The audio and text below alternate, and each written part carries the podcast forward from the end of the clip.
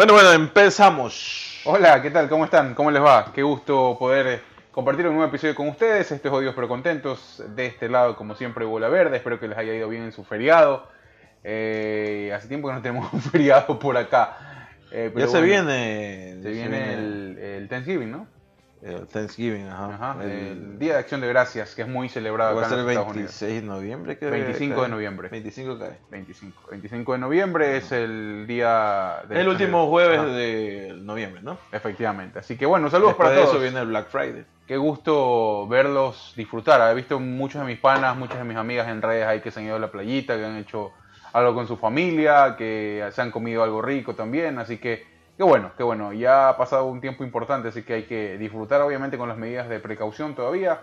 Eh, pero bueno, hay que darse ese espacio y ese tiempo. Eh, bienvenidos todos, gracias por darle play, gracias por eh, seguir puntuando en nuestro podcast, gracias por seguir acompañándonos con cada reproducción en lo que estén haciendo. Así que arrancamos ahora el nuevo episodio, ¿no? Día, semana media complicada, semana de, también de festejo en Guayaquil, a propósito del feriado, pues se debe a un año más de independencia de nuestra ciudad. Sí, ¿cuántos años ya son? Ya no me acuerdo. bueno, 9 de octubre de 1820 fue el, arranque del proceso independentista que pues precisamente tuvo como epicentro nuestra ciudad eh, para liberarla del yugo español, así que... Como eh, independencia de... voy a poner independ, me sale Independence Day, me sale. Hay que, hay que este, simplemente sacar ahí y tirar los números de la, la operación matemática, ¿no? Eh, son, ¿cuántos? Serían 1900, 2000, son 200. más fácil, mijo, si lo buscamos. 202 años, no. No, no, no llegamos todavía a los 200 años, creo. Claro, pues es 1800, 1900, los, 2000, los 2000, algo un poco más.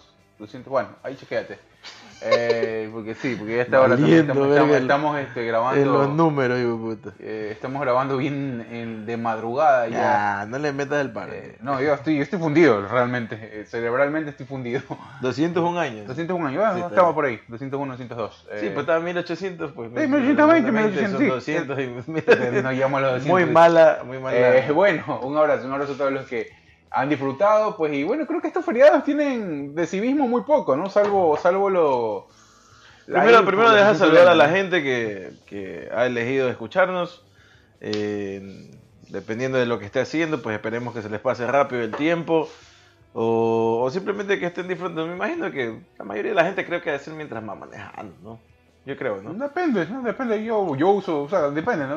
Para ir a, si estás haciendo alguna actividad. O mientras va trotando también puede ser. Aunque ya trotar en Guayaquil es bien complicado. No, hay gente que hace ejercicio mucho en su casa, por si acaso. En su casa, o en el gimnasio, nomás que vaya también. una caminadora. O por ahí está lavando platos, está cocinando. También, también ahí escuchándonos. Muchas gracias por escucharnos ahí. Eh, eh, descarguen los capítulos para cuando les toque pues viajar a alguna carretera en la ciudad de, oh, perdón, de, en las áreas rurales, se vayan de, yo qué sé, de una provincia a otra, que no haya señal, pues ya pueden ahí tener eh, eh, la posibilidad de escucharnos, ¿no? Sin, sin, que, se, sin que se les corte.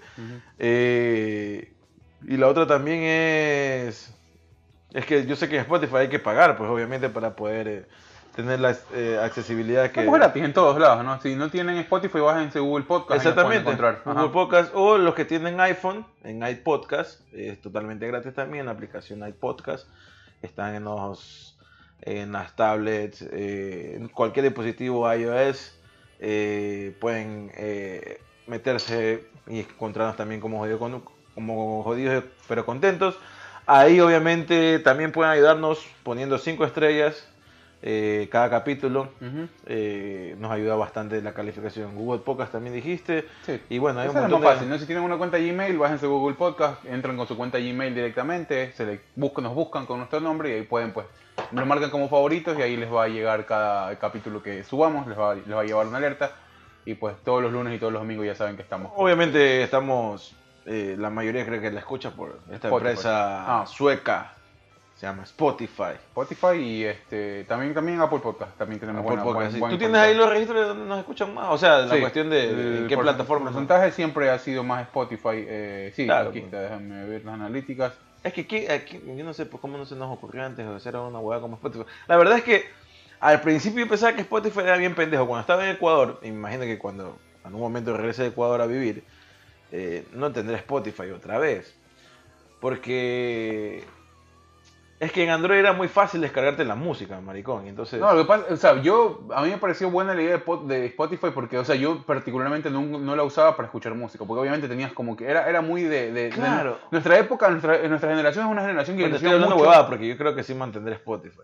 Es porque ahora ya escucho bastante podcast. Sí, es que yo, yo inicié escuchando Spotify por el podcast, no por la música. Sí, eh, sí eh, yo eh, cuando... Es que para mí, para mí me parecía algo muy, muy ajeno a, a mi naturaleza el Spotify, que pensé y la gente solo lo escuchaba por la música. O sea, solo lo contrataba por la música. con eso y después comenzaron a subir shows de, de, ahí, porque bueno, el podcast viene durante hace mucho tiempo, pues viene, viene este, siendo pues eh, generado y consumido en varios, en varios lugares. El, pionero en eso fue SoundCloud, por ejemplo. Comenzó a, ahí la gente subía su contenido y sus cosas. Pero, eh, por ejemplo, sí, o sea, a mí, nosotros creo que somos una de las generaciones, o creo, no sé si la última, me parece, que era muy de descargar música en el teléfono y tener la música en el teléfono, ¿te acuerdas? Yo creo que, o sea, yo creo que, en Ecuador pasa eso. Yo creo que en Ecuador hay, mucha gente todavía que lo, que lo hace. Yo me imagino, digo, ¿no? Porque yo, por ejemplo, no, sé mucho, yo tengo, o sea, yo hacía eso también, o sea. No, no, yo también no, no, por eso digo, pero ya no, a ver, porque antes era, quizás ahora es como que abres una playlist en, en YouTube y si estás en algún lado, en alguna reunión o algo. Eh, claro, porque YouTube antes, es verdad, pero antes YouTube no te ponía tantos comerciales. Bueno, aquí es más, pero no sé cómo está en Ecuador ahora, pero eh, obviamente el comercial dependerá de cada país donde estés. La típica es también. Pero aquí en Estados Unidos es llevar la bomba. llevar el pendrive también con, todas las, con todos los bombazos ahí, dejar una, una, lista que tú mismo has hecho y dejarlo en el carro. Claro. Eso yo también eh, hacía mucho, porque siempre, pero de ahí no. me, me, acuerdo, bueno, SoundCloud, creo que en algún momento usamos en la universidad SoundCloud. Y este y también, eh, bueno, Spotify fue por, por los shows, por los, por los podcasts que alguna vez escuché, comencé a escuchar, que comenzaron a migrar, pues no, porque es que me acuerdo, ¿sabes? Que antes yo, estaba, yo utilizaba, antes de, de venir acá, eh, yo tenía, eh, eh, yo qué, qué celular Ah, utilizaba los Sony, los Sony Xperia. Ah, ok. Sí, cierto, cierto. Y era muy fácil armar tu biblioteca musical y obviamente conectar al celular, conectabas como un y, y, la copiabas simplemente. Sí, es verdad, también. Era, era recontra fácil. Entonces, yo armaba mi biblioteca musical. Obviamente no tengo la, la, la, facilidad que te da Spotify, que si escuchas una canción, en ese momento la pones y ya estás. La mayoría de las canciones ahora pasan por Spotify, o sea. Claro. Y hay unas que otras que puede ser que no las encuentres, pero ya es algún grupo no muy famoso. El buscador, el buscador de Spotify es una verga, eso sí, porque no te da, no te da. Claro, no es como YouTube que dice la canción que decía tal tararear, hijo puta, la canción la, parafraseas ahí y, te la da YouTube, pero Spotify es como que tienes que poner exactamente el. Claro, yo creo que debería mejorar esa huevada porque eh, en YouTube obviamente pones algo que escuchaste dentro de la canción y por ahí te aparecen varias canciones hasta que... Te aparece tal cual el video. Sí, sí, te aparece el video o la canción. O hay algún hijo de puta que se puso ahí a hacer un video con ¿Quién fue que mandó Windows Movie Maker. Creo que Salvatore mandó un meme de esa huevada que mandó este... Que alguien había puesto, pues no, sale en el buscador de, YouTube, sale Pire Pire. Y, y era Pire de Michael Jackson. Qué hermoso ese meme, Y sí, es verdad. claro, sí, sí, puedes poner cualquier verga. Y no sé si es que. No, sé cómo funciona el algoritmo, ¿no? Pero es, buenísimo para ayudarte a encontrar. Sí, no eh, sé. O sea, la verdad es que deberíamos. Eso es lámpara porque realmente estás como que tarareándolo pero lo estás escribiendo, ¿no? Pero, pero está, está bien bueno, está bien bueno. Eso, bueno, eso es una de, de, las cosas, ¿no? Que por ahí uno... Y ahorita tienes muchísimas. Ah, a propósito, me habías dicho, ves, me olvidé, aquí ya tenía los números. La gente más nos escucha, el 48% de las que nos escuchan el, el podcast es Spotify. En Spotify. El, ah, yo pensaba que era más de la mitad. El 33% en Apple Podcast. Eh, en la web nos está escuchando un, 5 un 3%. En Overcast. ¿En la web en qué? En el, en el portal de Anchor directamente. Se meten a anchor.com y ahí nos escuchan. ¿Sabes que nunca entró eh, Anchor? Eh, no, sí, deberías, está chévere. Ahí, ahí también, Anchor ahorita es como una plataforma así tal cual Spotify. Hay gente que solo sube el show a Anchor, por ejemplo. Ah, ok, Y como ahí, ahí los distribuye, pues se queda también en el interfaz de Anchor. Tú puedes ver diferentes shows y diferentes podcasts. En Overcast estamos en un 5% y también en, ah, en que sale como Other o diferentes diferentes otras plataformas que también sube Anchor es este, el 11%, no sé en qué lugares, pero eh, o en qué plataforma, pues bueno, ahí no también nos escuchan. Así que gracias, gracias por seguir. Pero bueno, ahí como en toda, todo streaming, en toda plataforma, pues de contenidos hay unas que están más a la más a- más arriba, ¿no? Que tienen que ver ahora con Spotify y con Apple Podcast. Claro. Bueno, yo pensaba que era más de la mitad, mira, no ha sido tanto, sí, casi es la mitad, ¿no? 48%. Eh, hablando también de casi la mitad, bueno, aquí estamos tomando cerveza y creo que no vamos a tomar más de la mitad, sino que son todas. Hace tiempo no tomaba, estamos ahorita tomando Heineken, bueno, el señor La Verde ahorita se está terminando su última Little Bow Pills. Pills. Eh, Nunca voy a comprar esta por. ¿Por qué? Me gustó, pero no para lo que costó. Eh, ¿Cuánto costó? eh, te dije, costó casi 20 dólares las cuatro, hijo de puta. Eh, carísimo. Y me aparte que costó. el envase no vale la pena, hijo de puta. Ah, me costó 18 dólares las 12, las 12 de Heineken. Eh, No, creo, creo que pagué como 30 dólares las dos de 4. Y va a hartísimo, pues chucha. ¿Cómo se compraba una, una de chivas, maricón? Una patera, una patita. Una patita. eh. No, pues este. No, sí, sí, bueno. Estamos tomando algo más Ay, clásico, cerveza Heineken, cerveza holandesa. Eh, no Oye. nos está auspiciando, pero eh, me, me recuerda bastante. Esta cerveza, no sé, capaz estoy hablando hueá, pero a mí me recuerda bastante. No, ya la cagué, verga. ya. No es champaña. No. No, es que sabes que yo aprendí que la cerveza hay que dejarla respirar. Sí, sí, tienes que darle a reposar. Sí. Porque. ¿Te acuerdas cuando le rascábamos? Ráscale abajo, ráscale abajo. Rascarle abajo. Hermoso. Algún borracho de mierda se inventó esa huevada y la fue pasando Nelson siempre decía esa huevada, se digamos el vaso, ráscale abajo, amigo, que sube la espuma. Y sirve, señor, ¿qué habla? Eh, hay que dejarla respirar porque si no, eh, Oye, no, vos no haces espuma aquí, haces la espuma en tu panza y entonces si llenas de gases y la verdad es que yo ya sufro de gases, entonces no tengo un apéndice que hay, eh, no apéndice, sino como es la vesícula que me ayudaba a aguantar el... Si tampoco tienes, ¿no? Sí, pero el apéndice no sirve para tienes. nada. No, no, no tengo, pero no sirve para nada. Esa no, fue la sirve primera para joder nomás, sí. Sí, sirve para cuando te- se te inflame y se te revienta, te puedes estar muriendo de eso. Pero, pero la verdad es que el apéndice es una tripa ahí que no tiene ningún tipo de función. Según No, me no. contó el médico. No, la cuando- verdad es que no. no yo, tampoco, yo tampoco tengo apéndice. Pero yo debería tener, pero no tengo. Porque- Como que deberías tener. Yo también debería tener, pero no lo tengo. Pero porque No, no, pero o sea, mi cuadro no fue apendicitis, ¿me entiendes? Ah, claro, la sacaron tú- porque ya que andamos ahí, pues bueno, te la sacamos. Sí. Claro, sí, es una vaina que, el- que, que tuvieron que haberle hecho a mi mamá también. Mi mamá tuvo peritonitis.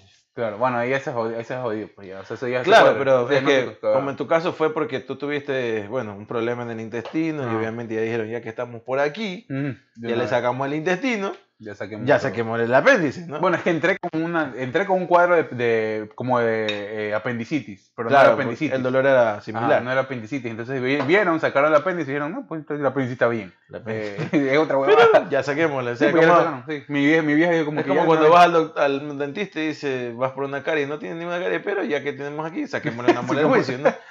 Ah, Si no, no- vasca, qué verga, me tengo que sacar dos muelas del juicio todavía, ni me das acuerdo, man. Y a mí me comenzaron a salir los 16. Pero bueno, antes de, de hacer eso ahí, mi mamá, eh, cuando mi hermana nació, la abre, pues, la, le hacen una cesárea, mi Ujú. hermana nace, el doctor, según el- el- el- la explicación del otro doctor que la ve a mi mamá, después, el doctor que te hizo la, la, la cesárea tuvo que de ley ver el apéndice que estaba Claro. inflamado y lo que hizo fue cerrarla. Hijo de puta, ¿no? La Por- mandan, le dan de alta Y le- y ¿Qué, en la misma noche que le dan de alta, le- se le revienta el apéndice y regresa y bueno, 30 días en, Qué horrible, maricón. O 30 sea, días en clínica, dentro de esos días, eh, varios días en, en, en coma inducido bueno, es y que te encuentras... todos tus órganos afuera por un buen Es, rato. es lo que es lo que tiene que también, o sea, tiene como en todo toda la mata dicen, no hay que ser muy hueputa para, o sea, como médico y saber que depende de la vida de alguien.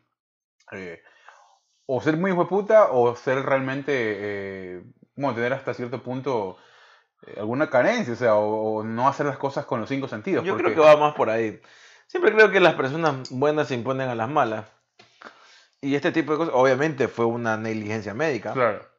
Pero O sea, pero es como, no a estoy, ver, no estoy justificándolo porque siento que de una de las profesiones en las cuales tienes muchísimo menos margen para equivocarte es en la medicina. Sí, seguro, mucho más si eres un cirujano, ¿no? No, por eso te digo, no. El tema, el tema es el siguiente. El tema es que hay procedimientos que, como en toda, en toda, obviamente mm, se podría llegar a comparar con algunas cosas, ¿no? Pero hay cosas como que tú dices, en tu carrera, cuando te enseñan, llegan a, son procedimientos que van aumentando de dificultad. La, apéndice, el tema del apéndice es, una, es un procedimiento, si bien quirúrgico, todo, todo, todo procedimiento quirúrgico lleva su riesgo, pero es de los más sencillos. O sea, no es de, lo, no, no es de, Bueno, los más, de los que más se te compromete. Creo, ¿me creo que, me imagino, Eh, yo creo que es lo más... Como apéndice, no como sea, peritonitis ya. O No, sea, no, como apendicitis, ah, claro. apendicitis, no, no. o sea, me imagino que ser de los más comunes. No sé, no, no puedo hablar porque la verdad es que ahí no, No, sí, o no sea, me atrevo sí. a hablar mucho porque la verdad es que no desconozco bastante de la medicina.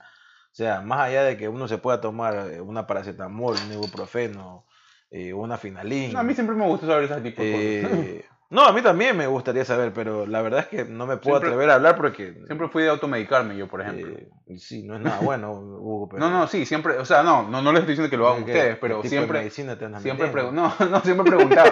o sea, obviamente pre- preguntaba a mi, mi- a, a mi vieja, le preguntaba primero, pero después era como que para saber qué tomar en, si es que mi vieja no está, pues obviamente, ¿no? Si es que, Mi vieja o sea, no está y tiene unas pastillas. si tengo, si, Esta es nueva, vamos probando. o sea, si ya, si ya es infección, o sea, sé las cosas básicas, que si es infección con pus, es un anticoagulánico, si, si es, o sea, sé, sé poner suero, sé poner inyecciones, porque eso le, le dije que me enseñe porque sé que en un momento lo voy a necesitar para mí o para alguien más, ¿me? Claro, bueno, sí, esa vaina, eh, la verdad es que sí necesito. o sea, más allá de, de- ya te digo, de, de saber qué me puedo tomar para una infección estomacal, Claro, que claro. para los gases, que para la eh, migraña que yo. Ojo, el mensaje no es que se automediquen, ¿no? Sabes que... No, o sea, en este, en este caso, médico, bueno. o sea, en este caso sí me automedico porque ya alguien antes me lo ha medicado, ¿no? Aparte que el ibuprofeno y el paracetamol sabemos que Claro. prácticamente para cualquier huevada que te duela, te tomas, te mandan esa huevada. Claro, es verdad, es verdad. Pero de ahí algo más para, para algo más específico, obvio, obvio, obvio, tienes que ir a un, a un médico. ¿no? A un veterinario por lo último, ¿no? Que te recete algo. Eh, pero bueno, hermano, así que se empezó, ¿cómo se empezó la semana? Se seguía hablando de los Pandora Papers. Sí, de los Pandora Papers que tienen mucho... Mira, eh, hay- bueno, hay mucho que investigar, hay mucho que investigar. Eh, yo la verdad estaba mucho más preocupado de lo que pasaría. Son un montón de periodistas, ¿no? de Yo pensaba que era sí. un grupito ahí por ahí de, Oh, no, no, ahí- de ahí unos una- 10, ¿no? Pero no, son... Y bueno, hay, do- hay dos caras de, de cómo ven las cosas. ¿Por qué? Porque ya hay una parte de la prensa en Ecuador eh, habla de un seguimiento particular de eh, la bancada de eh, Pero aguanta, Alianza País. Pero aguanta, antes de, hablar en el caso específico donde está metido Guillermo Lazo, Mm. el presidente actual de nuestro país, que es Ecuador, eh, o sea, también está dentro de, de- de las figuras políticas más importantes, hay tres jefes de Estado, ¿no? Entre esos, bueno, Guillermo Lazo, como lo mencionamos, Sebastián Piñera, eh, que es reiterativo porque él ya apareció en los Panama Papers Sí. o en unos otros papers que salieron, no sé qué. Sí, otra investigación. Eh, cuando él era presidente, la primera vez que fue presidente de. Chile, eh, creo que fue por el 2010 más o menos. eh, y, y también está el presidente de República Dominicana, Ajá. El cual la diferencia entre estos- dos países, Ecuador y Chile, el de República Dominicana, no hay nada eh, el de reglamentario lege- le- legal o ilegal a partir de poner tu dinero en paraísos fiscales. Claro, el, te- el te- el tema, el fondo siempre de las investigaciones, más allá de quién sea. Y eh, espérate, y ahí viene el, el otro lado de la moneda, el lado farandulesco. Hay un Ah, sí, un montón, montón, de, claro. de- Pero es que, de- de ver, gente de la farándula. Pero ¿no? es que, a ver, hasta cierto punto es entendible eh, eso. ¿Por qué? Porque Ah. el- el- lo que siempre se. A ver, en lo que se basan las investigaciones o lo que, a lo que quieren llegar las investigaciones es de dónde salió ese dinero. O sea, fue llevado, fue trasladado a, una, a, un, a los Sí, offshore. y más, más allá de Eh, eso, o sea, entre los, pa- los países, o sea, la cuestión en Ecuador se lo está eh, juzgando, eh, bueno, juzgando la prensa y la gente que más o menos entiende el tema, porque hay un montón de gente que no entiende, pero igual dice, no, que es una No, dron. ¿no? no. No está, primero no se está jugando porque el dinero sí puede haber hecho en buena lid. Obviamente no sabemos, me imagino que sí. Es que en eso, Eh, a eso quieren ver, eso quieren ver, o sea, ese ese es el objetivo de las investigaciones. No, el objetivo, no, no es tanto el objetivo de las investigaciones en ese sentido. El problema es que en, en el, en el momento que tú sacas dinero que has hecho en Ecuador, ¿no? Obviamente lo que estás haciendo para poder, primero que todo, antes de, avanzar con lo que estaba diciendo, primero que todo, eh, hay que tener claro una cosa. Cuando tú haces, abres una cuenta de banco en un Mm. paraíso fiscal, es porque tienes dinero. Ah, sí, claro, Ya, no es que porque puede no es llegar con barato. 20 latas, claro. Ya, o sea, no es barato primero. O sea, me imagino, por ahí algo medio estaba escuchando que va entre el- en un rango de 10 mil a 20 mil dólares abrir una cuenta de es banco. que para que resulte para eh, ese banco tienes que tener un, un y las dinero- vírgenes de, la, de, de, de- de Gran Bretaña eh, las Islas Caimán, Ujú. eh, en Panamá, Panamá. eh, en Suiza es otro de ahí, y no me acuerdo un por más que por ahí eran los más comunes, ¿no? Ah, no, no, Bahamas no es. Creo que Bahamas no. No, no, Bahamas no es. Eh, pero bueno, eh, eh, estos son los, la- los lugares donde se abren cuentas de eh, un banco, donde son los paraísos fiscales, y obviamente contratas a todo un grupo de, de- de especialistas entre abogados y economistas que crean estas empresas offshore, que a las vez, empresas offshore son las empresas fantasmas, que le dicen, empresas que son empresas de papel, no tienen ningún empleado, y esta empresa eh, y a la vez crea otra empresa para hacerse dueño de esta empresa, de la otra empresa, y Mm. así poder mover el dinero, Claro. ¿no? El problema no está en que el dinero, primero, en este caso no está el problema si el dinero es bien habido o mal habido. Todos sabemos que Guillermo Lazo pues, fue, fue mucho tiempo banquero y todavía está relacionado indirectamente Bueno, es negocio, con la banca es en Ecuador. Es un negocio. Ese fue su negocio. Así será él- su es su negocio ahora. Exactamente, ese fue su negocio, todavía indirectamente sigue siendo su negocio y eso fue lo que, a través de ese negocio, fue lo que ha forjado su fortuna, Ujú. eh, por así decirlo, ¿no? Eh, de cuánto estamos hablando, no lo sé, obviamente son miles de dólares, eh, Millones, millones, de dólares, ¿no? Ujú. Pero la de Sebastián Piñera con la de Guillermo Lazo eh, se ve bastante mermada, o sea, la de Guillermo Lazo es mucho, muchísimo menos que la de Piñera, Piñera es una persona que tiene Es que mucho por más eso dinero. te digo, o sea, es que más allá de... Pero el- es que el- tú encuentras una explicación, primero a breves rasgos y después ya que tienen que ver con un tema más sesudo e investigativo. O sea, o sea, eso voy. El otro, el otro problema, ese es el problema de lo que se está juzgando, ¿no? Aparte que se creó toda una ley desde, desde Correa, Claro. Para Y, que y, el- bueno, a partir de eso, este, Lazo comenzó a desaparecer de algunas empresas offshore para que él pueda participar como candidato. exactamente. La cuestión está, es que en las anteriores candidaturas, Ujú. desde la primera que la perdió con Correa, la segunda que la perdió con Moreno, él todavía tenía esas Sí. empresas offshore. Qué raro, ¿no? Que nadie le investigó eso. Entonces, exactamente. Eh, sí, ahí se les Bueno, quedaron, ¿no? Los sabiendo, asesores. no, de- sabiendo que peleó con Correa más que te Ah, eso, pues, eso es lo que te digo. Puta, sí. Eh, eso por un lado. Y segundo, el, el problema está en el lado de tributario, es que cuando sacas dinero del país, obviamente es el dinero que ya no vas a poder tributar en el país, por lo tanto el país está perdiendo Sí, dinero. claro, sí, sí, seguro. Ya. Y eso es la cuestión en lo que se lo está señalando al Sí, presidente es actual de la que nación. se lo habla, se habla como de doble moral. ahorita. Exactamente. Pero hablando de un lado tributario, ojo, no digo que esté bien o que esté mal. Si están las reglas del juego así, pues ¿qué se puede hacer? Y estás viviendo en Ecuador, pues tienes que sostenerte las reglas del juego, ¿no? Ahora, a mí me parece que si tú haces dinero, sea en Ecuador o en cualquier otra parte del mundo, el dinero es tuyo. Sí. Y tú si quieres ponerlo, o bien en ese mismo país, o invertirlo afuera, o crearte un- una cuenta en un paraíso fiscal, obviamente, porque si estás haciendo, si estás haciendo eh, empresas fantasmas, ¿para qué es? Es para esconder el dinero, Sí, para que la gente, o un país, en este caso Ecuador, no sepa que tienes esa cantidad no, de no, dinero. no tanto así, es simplemente para no pagar impuestos también. O sea, Es- pero es que, no, no, no necesariamente tienes que esconder nada, simplemente no quiero pagar impuestos. Los impuestos que estoy pagando aquí o sea, eh, son excesivos para este monto de dinero que tengo, bueno, lo muevo acá, nada más. exacto, el problema está, ya te digo, es en el, en- o sea, en ese, en el sentido tributario, o sea, Sí. sacas dinero del país que no vas a, a- declararlo en- en Ecuador en este caso, y el país pierde, pierde esa, esa Claro, es que declaración. todo, mira, todo se da también, a- por por eso te digo, habrá que ver si es que... Ojo, no solo pasa en Ecuador, ¿ah? No, pasa en todas no, partes no. El tema es, primero, ¿quién sacó el dinero? ¿Qué posición o qué exposición social podría llegar a tener? Porque si fuera... eh, a ver, estamos escuchando nombres medio rimbombantes dentro de lo que escuchamos, ¿no? Pero deberá haber algún empresario petrolero venezolano en voz baja que hace lo mismo, por ejemplo. Sí, de ver, obviamente es que estamos hablando Claro, de personas tiene, que, tiene son- que ver con eh, gente están que, dentro del gente ojo, que ¿no? tiene, claro, gente que tiene una exposición alta y que, pues, dentro de esa exposición alta, eh, el- el- la- creo que yo el peso al momento de juzgar es doble. ¿Por qué? Porque uno quiere saber, más allá de que por qué llevó el dinero, de dónde salió el dinero, si es que no hay un justificativo a breves rasgos de que, ah, este mantuvo plata O siempre. sea, es que no es lo mismo, Eh, o sea, no es lo mismo que pongas un dinero en un paraíso fiscal, que obviamente lo que quieres hacer es evitar pagar impuestos, ¿no? Ahí está Ajá. bien. A lo que yo voy es para qué te creas empresas fantasmas, las empresas offshore. Es porque quieres esconder el dinero este que no quieres que la gente sepa, porque es muy fácil quizás saber, ah, Hugo Laverde, por ejemplo, tiene tantos miles de dólares en el banco de, de Suiza. ¿no?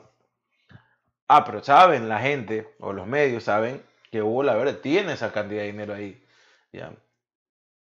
Pero si tú no quieres que la gente sepa qué cantidad de dinero tienes, tienes tú realmente ahí, allá, ya por acá, entonces, ¿qué pasa? Creas est- esta idea. Claro, sí, sí, sí. Las empresas fantasmas. Ahora, Ya. ¿Por qué, los, ¿Por qué escondes el dinero?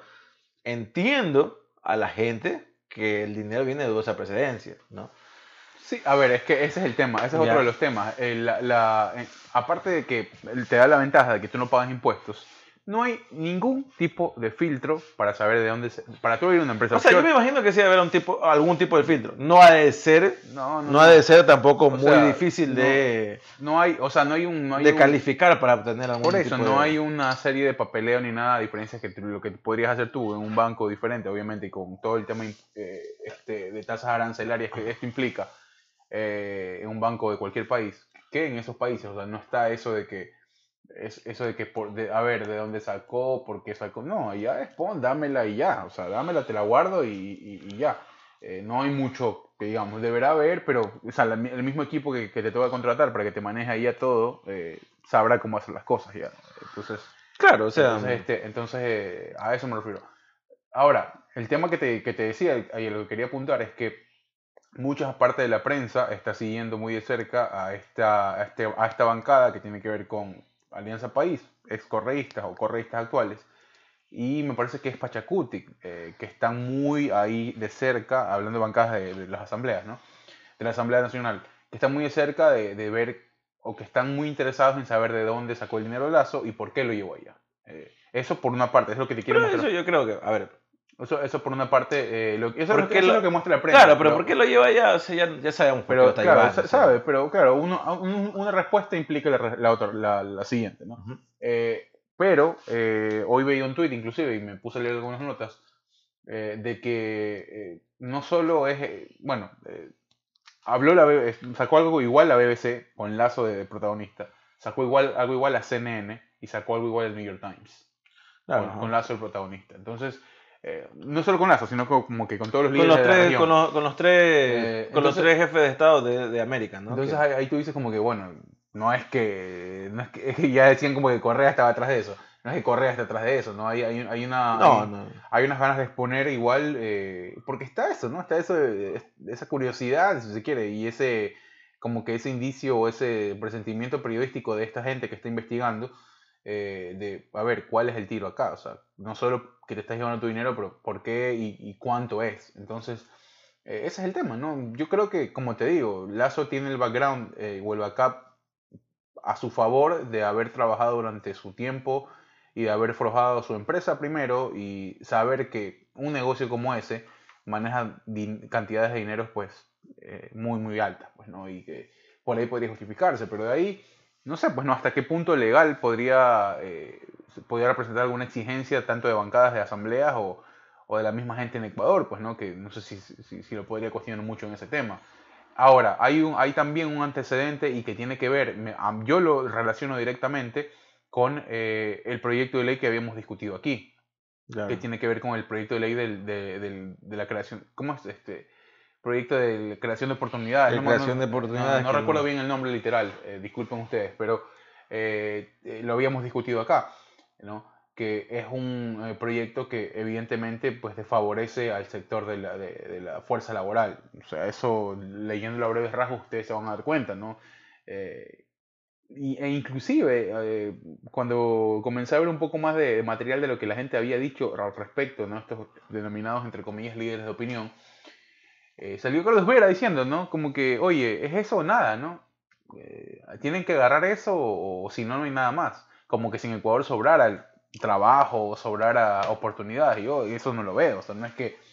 eh, es como que te ponen en una, en una encrucijada o te ponen en el tablero de como que, bueno, agarras esto, que es lo que hay, o si no, pues simplemente O sea, sigue muriéndote de hambre, ¿no? Que, Sí, que- o sea, de- desde el hecho, desde el mismo hecho de donde de por sí ya las leyes al, emplea- al empleado no, no la favorecían mucho, por así decirlo, no, no, la protegían no. mucho, y costaba que las leyes se apliquen en la vida real.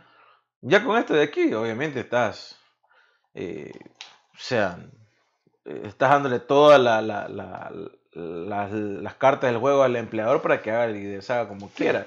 Y también, y bueno, y Eh, también- bueno, fuera que en una, en una sociedad de primer mundo que se aplique esto de ahí, quizás funcione, pero estamos hablando de Ecuador, o sea que el, el pillo, sí, está quizás, el pillo está en los, en los estratos bajos, pero también hay gente sabida en los estratos Mm, altos. mm, Bueno, el pillo, el ¿no? pillo, el pillo con la concepción de esa, de, de esa figura que se te viene inmediatamente al- a, la cabeza, ¿no? Que es el, el tipo que sale y te roba, pero los, los pillos más hijueputas son los de corbata, pues. Claro, sí, o sea, por eso te digo, Eh, hablo del pillo de- no del si estrato bajo, ya sabemos a qué se dedica y por Bueno, qué y lo hace. hablamos de eso en su momento, ¿no? La, gente, la gente que se llevó y que, y Pero que también- ha visto impaciencia de todos en media pandemia, la cantidad de dinero del, del IE Es y que todo eso. la diferencia del pillo, del, del, del estrato bajo, es que va rompiendo la ley a diestra y siniestra. Claro, el sin otro, importarle mucho. El otro la mueve. pues, el claro. otro se mueve dentro Claro. de los huecos que te va dejando la ley. Entonces, O no no a eso- A veces usan nomás el poder para moverse, a veces no, no se dan cuenta de eso, porque por eso después son juzgados, pues, ¿no? sí, bueno, hablo, hablo, hablo a la gente, por eso que digo, hablo a la gente sabida. ¿no? Si, si le das mucha, mucha chance a la gente de sabida que está a cargo de una empresa o que es dueño de una empresa, obviamente dice, hey, yo estoy haciendo lo, lo que la ley me dice. O sea, un este a, a propósito de, de gente sabida, ¿no? Un saludo para la, para la familia Bucaram Pazmiño que se van a abrir un negocio en Miami, hamburguesas ahora, ¿no? Ya, pero ese Eh, viejo, pues, mijo. Pero fue puta, o sea, hay que tener los huevos bien puestos, pues, maricón. Eso me- a ver, mijo, una cuestión que sí me he dado cuenta y creo que hace tiempo pasa. Si alguien viene exiliado de su país a este país que es Estados Unidos, pero viene con billete, No, no, a mí no, a mí no me importa. Eso, no- eso- eso no es lo que me interesa. Lo que No, me no. interesa es que una familia tan que le ha hecho tanto, tanto daño a Ecuador esté ahí caminando como, como por la calle sin, sin, sin ningún tipo de. Sí, bueno, de Gabri- Gabriela creo que es un caso con, la, con un daño colateral, creo, por bueno, el pero- estar casada con, con Pero, no, pero se llama- hay una figura legal que se llama. Que tú, tú eres el, el que encubre, ¿no? Este, Claro, sí, sí, obviamente, no te digo que no, pero... eh, tú sabes lo que está sucediendo. Tampoco es que tiene dos años, ¿no? sí, o sea, entonces- no, y aparte que también ella Sí, o sea, no, a eso me refiero. ha- no. ha jalado agua para sus molinos. No, o sea, lo que me refiero es que hay gente que se está sacando la puta realmente. ¿no? Entre, entre esos nosotros y que venga un hijo puta por haber robado tanto y, y, y ya, y se ponga un negocio en donde puta madre sea, sabiendo que Ahora- es un dinero mala vida, o sea... Ahora, ponte también a pensar un poquito más allá de eso. No, te hablo de Que esa te, abra- que te habla, no, no, que te abras un negocio de hamburguesas en Miami. O sea, Bueno, aparte, el parte de mi pana tiene un equipo, ¿no? Que es presidente vitalicio de un equipo también, ¿no? no, eso no me interesa. No, te hablo de lo, de lo ilógico que suena el negocio. porque que, hablas un, que abras un negocio de hamburguesas en Miami, o sea, no tiene mucha como coherencia, ¿no? Por así decirlo. Tan solo que lo abras en algún lugar de Miami donde, qué sé yo, a mil metros a la redonda no vendan hamburguesas, que es bien difícil. Pero es que no quieren aquí- vender hamburguesas, mijo, quieren lavar plata nada más. Exactamente. O sea, no, es que no, no, las hamburguesas son lo de menos. o sea, sí, pues por eso te digo, ¿no? Es como- Exactamente. Aunque bueno, si voy a Miami, sí me comería un par de hamburguesas esas. Sí, ¿no? Yo no, yo nunca ni, ni a la Kennedy fui, de puta, que me decían mis am- que varias amigas y la... que la, la, la cara. No, esa tampoco fui. no, una vez pasé por ahí. Hacían fila, hijo puta, hacían Exacto. fila para ir a comer esa huevada. No, a ver, yo digo, primero, que siento que, o sea, tras que me han robado, y le han robado a mi familia desde hace muchas generaciones, yo le voy a ir a pagar ese hijo de puta para, o sea, le voy a dar más dinero del que se me ha llevado para comerme algo de ahí, no. Y primero, y segundo, que mejores hamburguesas, ¿no? Eh, Claro, es verdad. Entonces, Bueno, no entonces- sé, porque no, hemos- no la hemos probado. entonces no, no, el- lo que me decían que la hamburguesa no era tan buena, las salsas que eran pepas, ¿no? Pero comí una, no, pero o sea, a en ver, esa carreta una- de horas yo me comí una salsa de Yo choclo. extraño con- las hamburguesas, hermano. Eh, Déjame decirte, no, yo yo extraño extraño- Magno Yogur, maricón, con toda mi alma. Eh, No, las de Mano Yogur no eran tan Ah, buenas. loco, maricón. La de San. Hamburgues por lo menos Bueno, era uno un poquito- llegaba ya ahí a comer ya en un estado deplorable, pues, ¿no? Ya llegaba uno, uno en donde todo La salía de San rico. Hamburger era buena por las mismas salsas también. Y aparte que la carne era un poquito más gruesita que la de, Yo, la de Magno nuestra- Yogur. Hace unos días está hablando, ¿no? Para la gente eh, que ni sabe qué ver. no de- Primero San Hamburger es una carreta, un kiosco, no sé cómo le digan en su país, pero es un carrito ahí eh, que venden hot dogs. Era uno de, los, uno de los primeros food trucks que yo vi en el norte, disculpa. Food trucks. Era, era, era, era- tenía, Pero sí, realmente- Tenía la infraestructura de food truck, maricón. Bueno, sí, después ya se puso food truck, pero al principio Bueno, era no, una ahí, carreta. mataron, ahí mataron a un, a un tipo que yo conocí. No, sí, ahí, ahí en esa esquina, en esa carreta lo mataron. Eh, a rata. Eh, Y bueno, el Magno Yogur se abrió, eh, es un local Re pequeño. lavado, Magno Yogur, Claro. recontra lavado también. No, no, yo no creo que sea Había como lavado. 60 ma- eh, Magno Yogur en ese tiempo fue el grueso largo y cabezón de Guayaquil, maricón. No, pero es que Magno Yogur sí, a ver, agu- aguanta. Magno Yogur sí se llenaba, pues, maricón. Y aparte Sí. que Magno Yogur empezó en sauces, Sí, sí. donde obviamente el consumo de este tipo de comida raro, hijo de puta, no, o sea, uno comerse una hamburguesa con yogur, lámpara. Pero era Pero era- rico, o era sea, rico, yogur rico. persa lo había hecho, o sea, comerte hamburguesa con pizza y nadie decía, Pero era, era hamburguesa en día yogur persa. Yo siempre. no, yo iba- comerte yo, yogur con pizza era... era yo no, y siempre persa. era yogur persa era pan de yuca con. con, con No, pero comenzaron a vender pizza y después la gente comía yogur con pizza. Bueno, sí, sí está Ya, lámpara. o sea, Pero no, yo sí extraño. Yo, yo los conocía, pues no, porque yo, bueno, el, el que, el que yo siempre iba era el de Samanes, que era Claro, porque allá a mi casa. pero eso, eso fue uno de los últimos en abrirse, manicón. Sí, no, El seguro, seguro, casa, seguro, porque el ajá. primero fue en el Sauce y en Sauce abrieron como tres mismos ahí mismo en Sauce. Sí, sí, sí, seguro. Ya. Sí, sí, yo me acuerdo de haberlos visto. Y bueno, quizás en el de Sauces no iba mucho porque obviamente estaba lejos de mi casa. Pero cuando comencé a ir, como, comencé a conocer a la gente, pues, ¿no? A los manes que trabajan ahí y todo. Y ahí Aparte que ponían- fue una competencia directa. ponían doble carne y todo. Claro, que fue una competencia directa de este mismo yogur persa, que vendían yogur eh, no, no de forma industrial, sino ya este yogur que, Después se fue a la quiebra, creo yo, persa, ¿no? no sé, yo seguía, el último... O sea, que- ya la gente ya tenía tantos lugares El para comer último yogur que y yo me- yuca o sea, que ya la gente al no que iba, yo iba con- Porque era caro, ¿no? Tenía un sabor diferente el de yogur persa. Sí, obvio, obvio, era, Era bueno. Era mejor materia prima, claro. Mm, Obviamente. Y, eh, y sí había lo- momentos en que me daba ganas y el yogur persa más cerca que, o, el, o el que estaba en el norte era el, El que estaba en la Garzota. Garzota, en Garzota, el. Garzocentro. Eso, entonces, Comprar los CDs ahí, de ahí salías a tomar Exactamente. Entonces. Las películas. eh, ya, ese es el que me, me acuerdo. O sea, pero de ahí, o sea, no sé si es igual a la quiebra, pero obviamente ellos vendían un poco más caro, obviamente, mucho más caro que el Magno Yogur. y- Ujú. Magno Yogur vendía.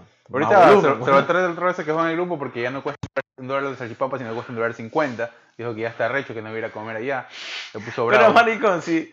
Bueno, Salvatore no, pero si la gente, mijo, loco, cuando me acuerdo que el- el- es verdad, ahora el pan cuesta una barbaridad en Ecuador. Sí. Pero me acuerdo cuando el pan costaba dos centavos un pan. Y cuando subieron a cinco centavos un pan, la gente casi que un poco más los panaderos hacen huelga, maricón. O sea, que le subas a una hamburguesa 50 centavos y ya sea la gente como Salvatore. No, pero, pero no, hace pero- huelga, pues, pero me dicen que, bueno, dicen que ya está mejor, ¿no? Que ya han puesto aire y todo ya está cerrado. Yo me acuerdo que ahí antes eran nomás el, a uno- unos banquitos ahí afuera y adentro la, la plancha con las huevadas ahí, ahí y ya. Claro, Y ahora que... las licuadoras, no sé, de lo que me dicen es que ya está como un- algo más cerrado, como un localcito que ya han puesto ahí. Está como que ya te pueden encerrar dentro del local para intentar Sí, a mí nunca, nunca me robaron ahí, la verdad, pero, pero este. No, a mí tampoco. Pero no, este, sí, me dicen que ya han arreglado un poco más, no sé, no sé, pues no. Pero, Bueno, de los Pandora Papers estaba Sí, mano no, yogur. no, no, fuimos, pero, pero, Pero, bueno, la- mano cuestión es que creo que eh, Lazo respondió esta semana a través de un tweet oficial donde decía que las empresas que él tenía, o sea, que ya no las tiene. ¿no? Y que de a poco las ha ido... Claro, eh, le ha ido dando de baja. Como quedan de baja, exactamente. O sea, como que ha dicho, he metido todo ese dinero que tenía por ahí escondido, obviamente ya, ya está de nuevo En Ecuador. en Ecuador y está siendo pues eh, objeto de declaración de impuestos, ¿no? Hay que ver, él tiene también como dos negocios aquí, dos inversiones aquí en Estados Unidos. Obviamente es distinto la situación porque en Estados Unidos está pagando impuestos, pues, ¿no? Si son inversiones, tiene que pagar impuestos. Y sale de una manera distinta. Las transacciones se hacen eh, en ese sentido, creo que no, quizás no esté hablando bien, pero sí se hace de banco a banco. ¿no? Si tienes, el- obviamente, el Banco Guayaquil, él tendrá su, su billete y él tendrá alguna asociación con el Banco Guayaquil, con algún banco aquí en Estados Unidos, Para eh, la transferencia se hace directamente, pagando los impuestos y aranceles que y recargas que tienen que por el servicio que tienen que pagar, ¿no? Dependiendo del monto de la transacción también, que no es muy barato que digamos, ¿ah? Hay que ver, hay que ver en qué termina esto aquí, porque bueno, como te digo, ya hay bancada de oposición que está ahí como que detrás viendo a ver cómo. Obviamente Pero, este, según El hecho, o sea, me imagino que, que Lazo, dentro de su, de su cabeza, tiene, tiene, o sea, antes de ser presidente tenía la, la noción de que esto podía pasar. Claro. O sea, y de ahí le van a sacar alguna otra cosa que él sabe que puede pasar también. Ahora, debe tener contrarrestada cuál va a ser la respuesta que tiene que dar, ¿no? Sí, a mí no me preocupa mucho eso, la verdad, porque al final del día es el dinero del tipo y ver lo que hace con él. A mí no me preocupa, lo que me preocupa es que todo esto tape esta, este intento de, De la ley de ley. oportunidades. Este, sí, no sé qué. sí, porque puede llamar, puede desviar un poco la atención.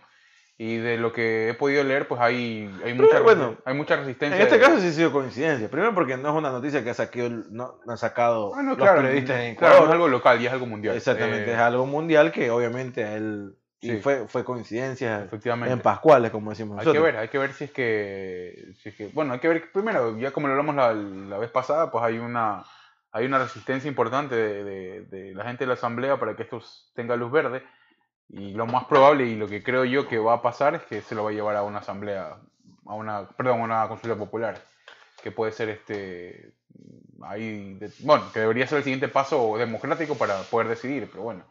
eh, veremos qué es lo que es lo, qué es lo que pasa con eso, ¿no? Qué es lo que lo que determina. Sí, esperemos que no, no pase, o sea, que se quede en proyecto nomás de ley y no se convierta Oye, en una ley como tal. Y después de, y después de eso, pues también eh, hablando de fiestas de Guayaquil y todo eso, y, y Oye, yo, yo estoy con. Me da un cierto. Ya no tristeza ni nada estilo, pero me da como coraje, güey, puta. Que la gente lo vi en esta. Y, y lo eh, más coraje me da es que yo estando en Guayaquil jamás fui a una de esta, a esta feria gastronómica Raíces. yo sí fui. Ya, yo no fui. Yo sí Yo fui. siempre quise ir y por alguna, un- por alguna Motivo, por algún motivo, quizás culpa mía también, no fui, no fui, no sé no, por qué. lo que se come ahí es No fui. espectacular. No fui. Y Fui- ahora toda la gente sube fotos y. ¡Ay, güey, puta! Yo digo, Fui dos veces, una vez fui por trabajo, me acuerdo que sacamos un programa de radio ahí en Raíces, por, con la vicealcaldesa, que en ese tiempo era Doménica Tabaqui. Eh, fuimos a hacer un programa, y obviamente a tumbar también. Obvio, pues. Íbamos de. Están, De están cojones así con el a ir, micrófono, ¿eh? ¿Qué? ¿Qué vende? Eh, eh, y, y, pues bueno, obviamente se comió rico. Después la última vez fue porque justamente coincidió que mis hermanas llegaron de Panamá a Guayaquil y era en tiempo de feriado, entonces ahí nos fuimos a comer. eh, a la- a re- Ahora, es una verga porque tienes que hacer una cola enorme. Si vas como, o sea, si vas a ir a cualquier hora, es una cola para parquear y para, para poder este, ingresar al lugar tienes que comprar boleto y todo eso ahí. Eso es una huevada, parece. Entonces Ojalá- ya sé por qué. Ojalá, que por ahí fue. Ojalá que, ojalá que hay- hayan cambiado ya. Pero sí, era, era, No medio, cao- era, era medio caótico entrar porque... En el centro de convenciones sigue centro de siendo. no. convenciones. Centro de convenciones están como, hacen como una especie de competencia también de quiénes son los que Claro. los restaurantes que, que por ahí van a ganar. Me acuerdo que ese año que fui... Oye, hay una.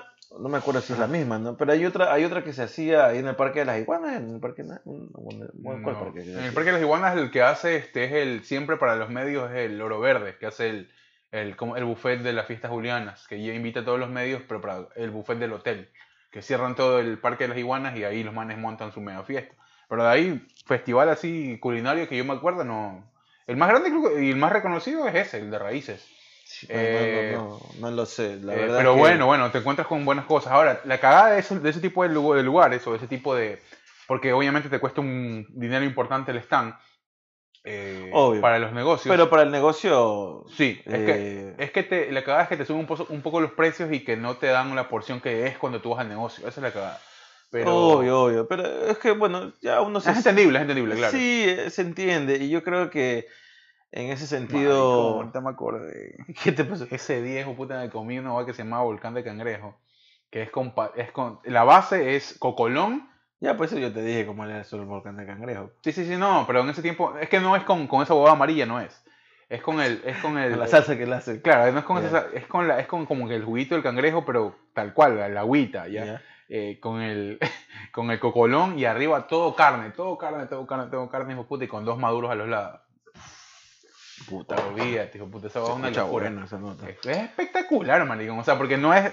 Obviamente, el pata gorda, en cualquier lugar donde tú vayas a comer, está con esa, ese, esa, como esa mostaza que le hacen amarilla, pero no, No, para no, ir a- la de acá, la que yo te decía, eh, sí es, es- tiene ese color amarillo y otra que era de color anaranjado, pero eh, la hacen con, con ¿cómo con- se llama? Creo que debe ser con el mismo agua, con calapacho, una huevada, no sé. Con, la- ajá, con, con el carapacho, con la carne del carapacho la hacen, no sé qué, yo digo. No sé, pero la verdad sí sabe a cangrejo, pero no me sabía carapacho. La verdad es que yo no soy amante de comer, a ca- mejor dicho, ¿Tú- yo no como carapacho. ¿Tú alguna vez fuiste a comer eh, ceviches al, al mercado Sauces 9? No. Sí, Pero el Pepa, donde Gus Conchas, el, Pepe- el, que, el man que ganó ahí en Raíces, este... No sé, yo hace años. fui. Hay, hay un personaje, con un man que yo trabajaba, que supongo que tuve cumpleaños y que, y que me ayudó en estos días a hacer una boda que tenía que hacer en Guayaquil, eh, que se llama Víctor Peña, que es uno de los DJs de chicha más reconocidos en el Ecuador. Eh, es increíble, maricón, pero ese puta lo conocen más que a Nebot, de puta, yo me acuerdo. El man es pana de este tipo eh, de Gustavo Chero, que se llama, que tiene su negocio allá en el, en el, en el Mercado Social 9, que se llama Gus Conchas. Ese año que yo fui, al, a- que fuimos a grabar, ¿O es tuyo el negocio? No, no, no, no, estás vendiendo, no, mamá. no, no, no, que se llama, eh, no, que se llama, bueno, es un ceviche, el man que lo patentó, que tiene hasta puta Bob Esponja y la sirenita cortada allá adentro, que tiene todos los mariscos que te puedes imaginar. Chuch. Ostra, de todo, absolutamente todo. El man gana ese año, y como lo conocía mi pana, eh, el man lo lleva a la radio. Maricón, pero todos nos dijimos para hacerte una entrevista. Obviamente, son ese instinto de- Esperando que llegue. Maricón, pero ese man llevó toda la cara guay, pues, hijo de puta. Llevó como 12, tre- como unas 15 tarrinas con cada uno de los mariscos sacados. Pero lindo, pues, marico. Maricón, pero era demasiado, hijo de puta. Yo al final de ese programa yo estaba viendo triple porque era demasiado Colesterol. colesterol, pues, hijo de puta. Era, era- o sea, era así self-service. Todo, era una tarrina como de 4 Pero, litros o sea, cada está uno. bien, loco, pero, o sea, yo, o sea, bacán Comimos toda la radio, pero maricón, Claro, es pues. muchísimo, es muchísimo, es demasiado. El man No, ganó. lo peor es que es marisco, igual. Primero man- huele. Era concha, ostra, ostiones, mejillones, todo, maricón. Era Primero todo. que, primero que huele hartísimo, ¿no? Tiene Sí, un olor potente. Al lado de nosotros estabas en la radio ciudadana y todo el mundo como que...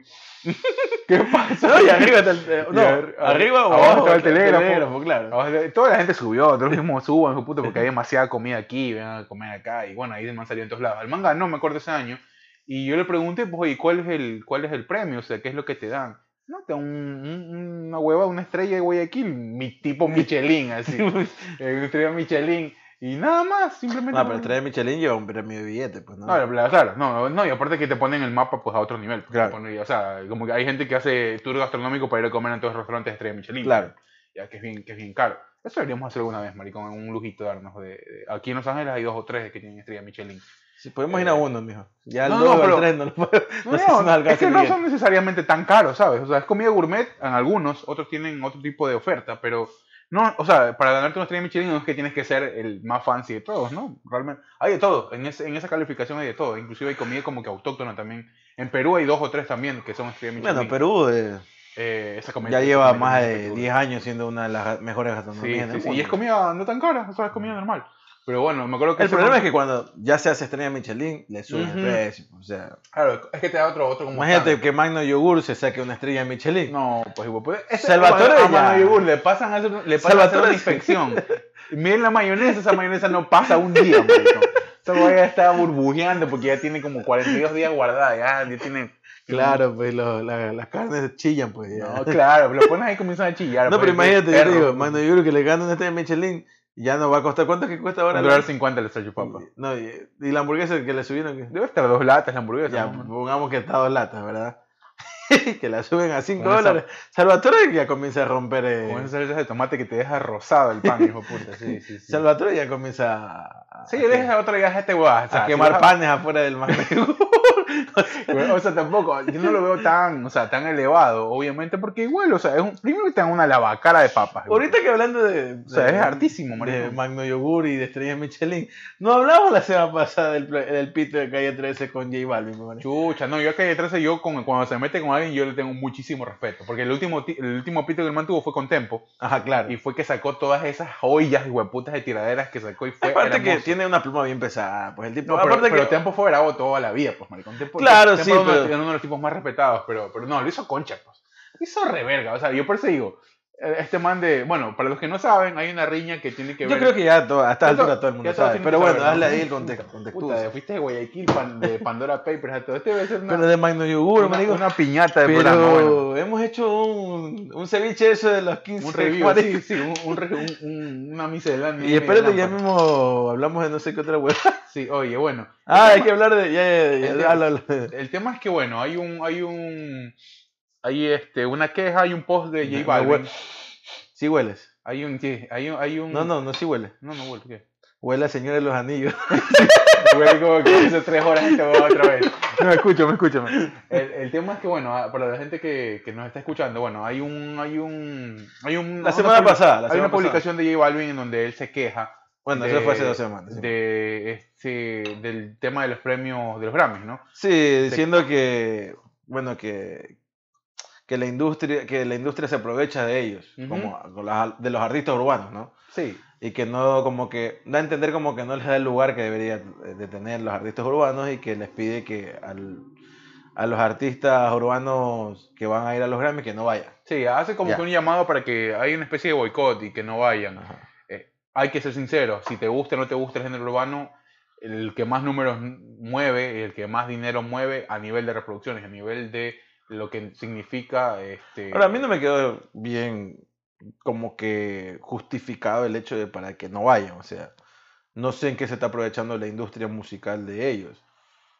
La verdad es que ellos son parte de la industria musical. Sí, ellos son per- y bueno, no, y no, si no- hab- no no. entendí la razón. Y sabes que yo entendería eso de una persona que no sea tan tan este tan mainstream como como este como J Balvin, o sea, J Balvin está a un nivel en donde puta, quién no ha escuchado colores o quién no ha escuchado algo de lo que el man, o J sea, Balvin- el man está muy muy bien posicionado, Balvin, o sea. desde que pegó con, creo que ahí vamos, desde ahí ha Yo me acuerdo haber escuchado hit una canción llama- de este man que se llama Tranquila, la primera que escuché de J Balvin.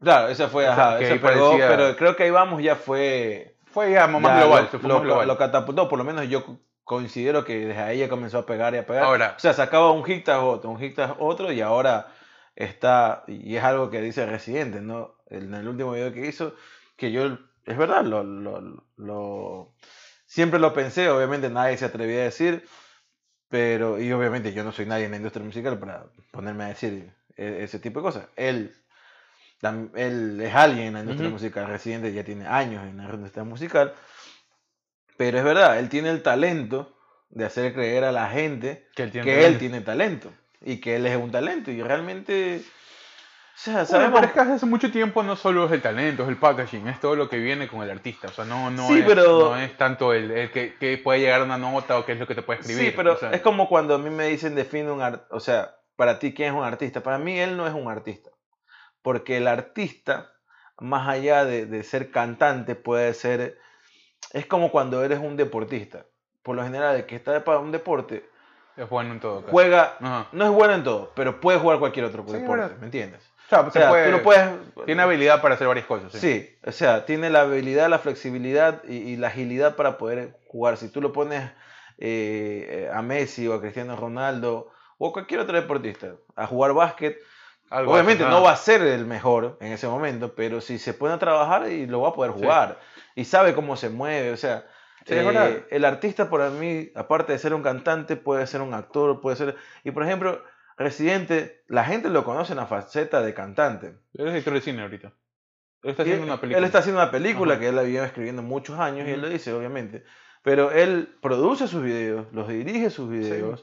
eh, A ver. el tipo también eh, tiene una maestría en política. Sí, yo me quedo con el Eh, residente artista, porque ya. después, eh, con su arte, ¿no? Con la persona, o sea, residente tiene muchas, muchas cosas buenas, pero eh, esa alineación política media ciega que él tuvo mucho tiempo y que me Todavía parece... la mantiene. El problema eh, es que eh, a ver, él, Pero él- es que hay con muchas contradicciones en eso también. él ¿no? tiene una lucha perdida. Ya, No, para pero, mí. no. pero sí se contradice, porque está, o sea, es un, o sea, es un hippie con iPhone, o sea, no, no ha dejado de, de- o sea, no, no, no ha dejado su a lugar. ver, él, de, para, él dice que sí, que va a las marchas, que paga sus impuestos en Puerto Rico y todo, pero, pero no está viviendo no, más allá de eso, o él, sea, él está pidiendo una lucha perdida que es que Puerto Rico sea un país libre, ¿no? Eh, o sea, que sea un país totalmente independiente. Es un país semisoberano y es prácticamente pues, Puerto Rico es lo que es, eh, es eso. ¿no? otro es otro estado por así decirlo de, de Estados Unidos pero esa es la eso es lo que pide él claro no es un no es un estado más de Estados Unidos por lo tanto no le otorgan eh, dinero como se le otorga a cualquier otro estado de los Estados Unidos Claro.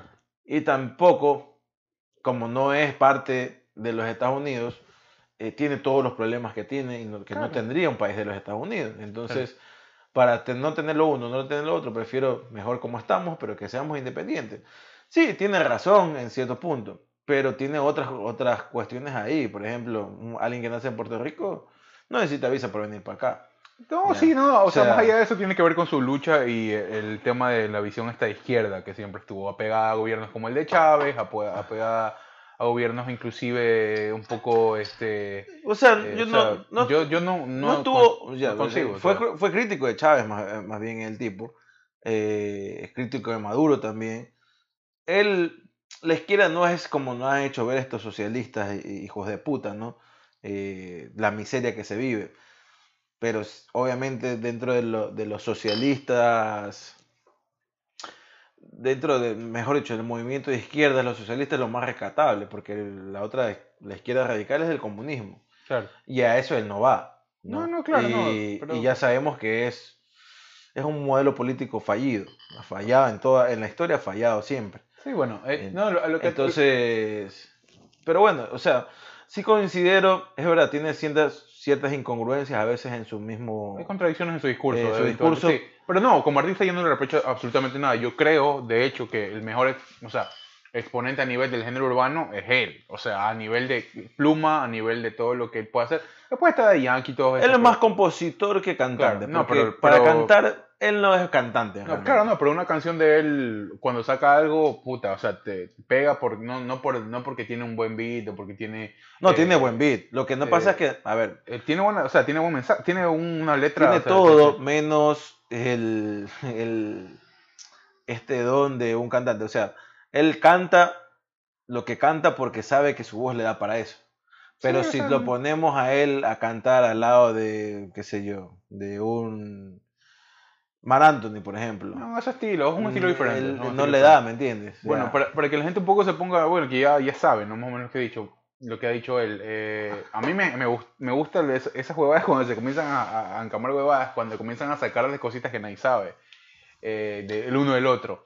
Eh, este man de... Ah, el primer video, pero, eh, el, primer- el primer- video. el primero habla de... El primero habla de este... De, El primer video lo, lo- primero le reprocha Calle 13 eh, de por qué está pidiendo que no vayan. Eh, Justo cuando J le a Balvin que no un- vayan, ¿no? le- Justo cuando le va a hacer un homenaje a Rubén Blades en los próximos Grammys. es dentro de las, de las tantas cosas, porque él está diciendo por qué, primero eh, dando la primera razón, dice, ¿por qué pides ahora que no vayan y el año pasado que fuiste nominado 13 veces Te ganaste una. y solo te ganaste un, un Grammy? Sí fuiste. Eh, sí fuiste, no pedías, no, no hablabas de boicot y no pedías a Aparte, nadie bueno, que no vaya. eh, eh, eh, René como Calle 13 es multiganador de Grammys, aparte. Claro, tiene como treinta y pico de Grammy.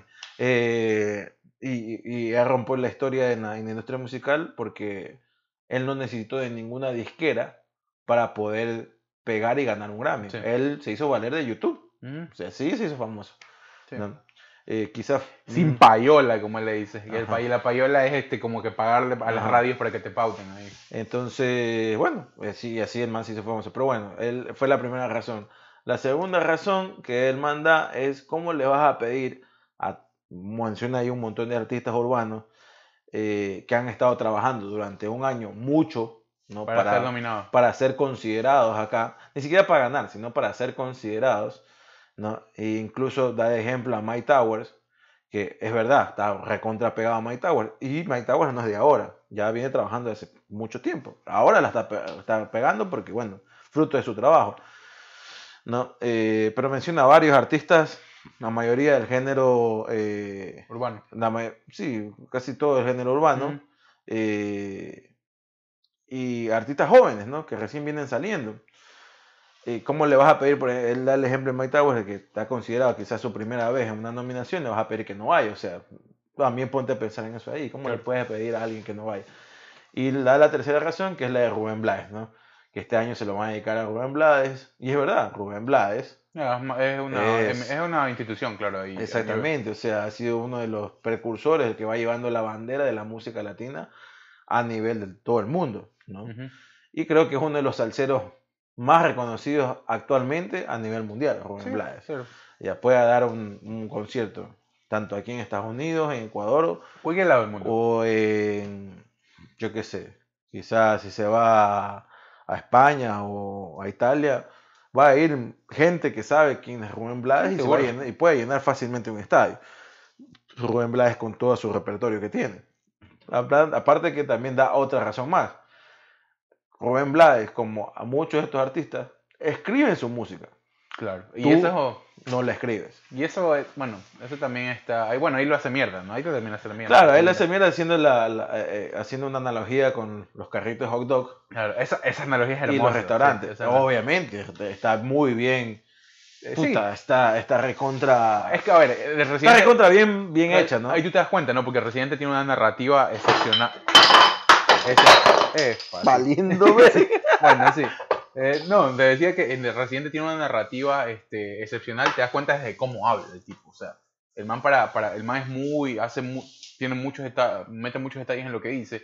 Y el ejemplo de los carritos de los hot dogs es como que puta, o sea, es tal cual. ¿ya? Pero también hay una respuesta después, ¿no? Lo que dice el carrito de los hot dogs es como que el, eh, una cosa es que te comas un hot dog así, tal cual te lo venden. Está y otra haciendo una cosa- analogía, ¿no? y ajá, y otra cosa que te le pongas, que una cosa más, otra cosa menos, otra cosa, o sea, como que la, Está diciendo- un adjetivo. A todo el mundo, tu música es como, lo- literal dijo esto, tu música es como los carritos, como los hot dogs. Mm. A todo el mundo le gustan los hot dogs. Pero cuando esa gente que come hot dogs, que le gustan los hot dogs, quiere comer buena comida, se va a un restaurante que gana estrellas Michelin. Ujú. Ya. Él dijo, y tú puedes tener un, puedes crear tu propio hot dog, eh, hacer un hot dog diferente, ¿no? Y te puedes ganar una estrella Michelin, ¿ya? Pero tienes que hacerlo así. Pero si estás acostumbrado a dar siempre lo mismo, o sea, no te pongas tampoco, y es verdad, o sea, ahí sí le doy la razón a, a Residente, o sea, si tú estás, ya sabes cuál es tu target, no, no te pongas tampoco muy quisquilloso o muy piqui, como dicen, Mm. o no te pongas tus moños en cosas que no sabes. O sea, no, no, no. La verdad es que yo creo que a, a, a J Balvin le han dado demasiadas oportunidades y muchas chances, en, en- quizás en aspectos musicales que ni siquiera debe meterse. ¿no? Incluso hizo un cover eh, de. eh, bueno, me enteré que Metallica lo invita a él. Para Sí, que, ajá. él no quiso, pero le insistió Metallica. Es mucho, es mucho. pero ya eso es demasiado. No, pero es ¿me agarrarse del... Bueno, es que ahí es difícil, ¿no? Porque Metallica va a ser Metallica toda la vida, pero... Pero es que tú te vas a meter en una. En una eh, primero que no es el género de él. Sí, tú puedes escuchar, tú y yo escuchamos Metallica, y mucha gente escucha Metallica y Mm. sabe que es Metallica. Pero si tú eres un, un artista urbano, ¿no? Te haces llamar a un artista urbano, quédate en tu género. O sea, lo mucho que puedes. El, el género urbano es muy tropical y sabemos que el, el el- rock no es uno de esos. O sea, entonces, obviamente él tuvo muchas críticas. La verdad es que nunca escuché la, la, la- La canción. canción. Eh, obviamente sé que es un cover que hace, donde él no es que está dentro del, del- del repertorio de él, sino está dentro del repertorio de Metallica. Metallica. Y también Metallica se equivoca ahí, o sea, quizás sí. Bueno, es que ya está en un punto en donde ya lo que, lo que saquen lo va a escuchar la gente. O sea, Sí, no, y aparte que Metallica tiene un nombre por historia, porque ya actualmente Metallica no es que está haciendo, un- hace música todas las no, es todo que- lo- un, a- un año hace dos, dos sencillos que sabes que la gente lo va a escuchar. bueno, o es que ya llegas a ese punto, ¿no? También. Exacto, o Ajá. sea, sabes que puedes estar, mañana Metallica se puede presentar en, en, yo qué sé, en Argentina, Y va a llenar el estadio. y va a llenar el estadio, y obviamente con los, y la gente no quiere escuchar las canciones nuevas que ha hecho. Claro, Si es que ha hecho con- canciones nuevas, quiere conocer los clásicos que ha hecho Ujú. Metallica, o sea, eso es lo que quiere escuchar. Si te vas a meter a, Jos- a J Balvin y Metallica ahí en Argentina, no creo que Claro. la gente vaya a querer escuchar esa de A veces, a veces es un más movimiento más marquetero, ¿no? Por hacer más dinero. o algo Exacto. así. Y también yo, o sea, también le entiendo la parte de José. Claro, ahora de, de, J Balvin, perdón, de J Balvin colabora con todo el mundo, todo el mundo quiere colaborar con Balvin. Claro, porque Está pegado. está pegado, pues, o Sí. sea, obviamente, pues, pero no va a estar pegado siempre. Mañana Claro. va a salir otro artista. Ah, pero es un momento ahora, ¿no? Es, es un momento, exactamente. Sí, es verdad, bueno, alguien está pegado en todos lados y bueno, después este... Ahora, pues, algo que sí debo reconocer, perdón, algo que sí le debo reconocer, antes que se me olvide, que sí voy a reconocer a J Balvin y a los artistas que han salido ahora mm, y que están en su apogeo, o los que vienen de abajo y que llegarán en su momento a su apogeo, eh, trabajan más que los de antes. Porque los de antes te sacaban ahí un disco y con ese disco duraban, qué sé yo, Bueno, pero había que tener también para cinco el años disco. quizás. Obvio, pues. Claro. Ahora ya, obviamente, ya los artistas no venden discos. Hoy es más descartable la música también, ¿no? Hoy, te- hoy, hoy escuchas algo y ya después de dos semanas te parece vieja la canción y ya tienes que sacar. Eh, a eso es lo que voy, o sea, ¿me entiendes? Eh, el artista ahora tiene que sacar, eh, quizás ya no saca un disco, pero saca al año, sacará tres, cuatro canciones y más, Balvin saca, más, y J. Balvin saca más. Mucho o sea, más. te hablo de un artista común, Claro. pero un artista como J Balvin y, y Maluma y bueno, los que están pegando ahora, más que todo el género urbano, claro. eh, sí, tienen que sacar canciones cada dos, tres meses, porque si no, no estás, ¿me entiendes? Porque el que viene abajo está que saca canciones, saca canciones y... Sí, es verdad. O sea, sí, por eso es mucho más descartable.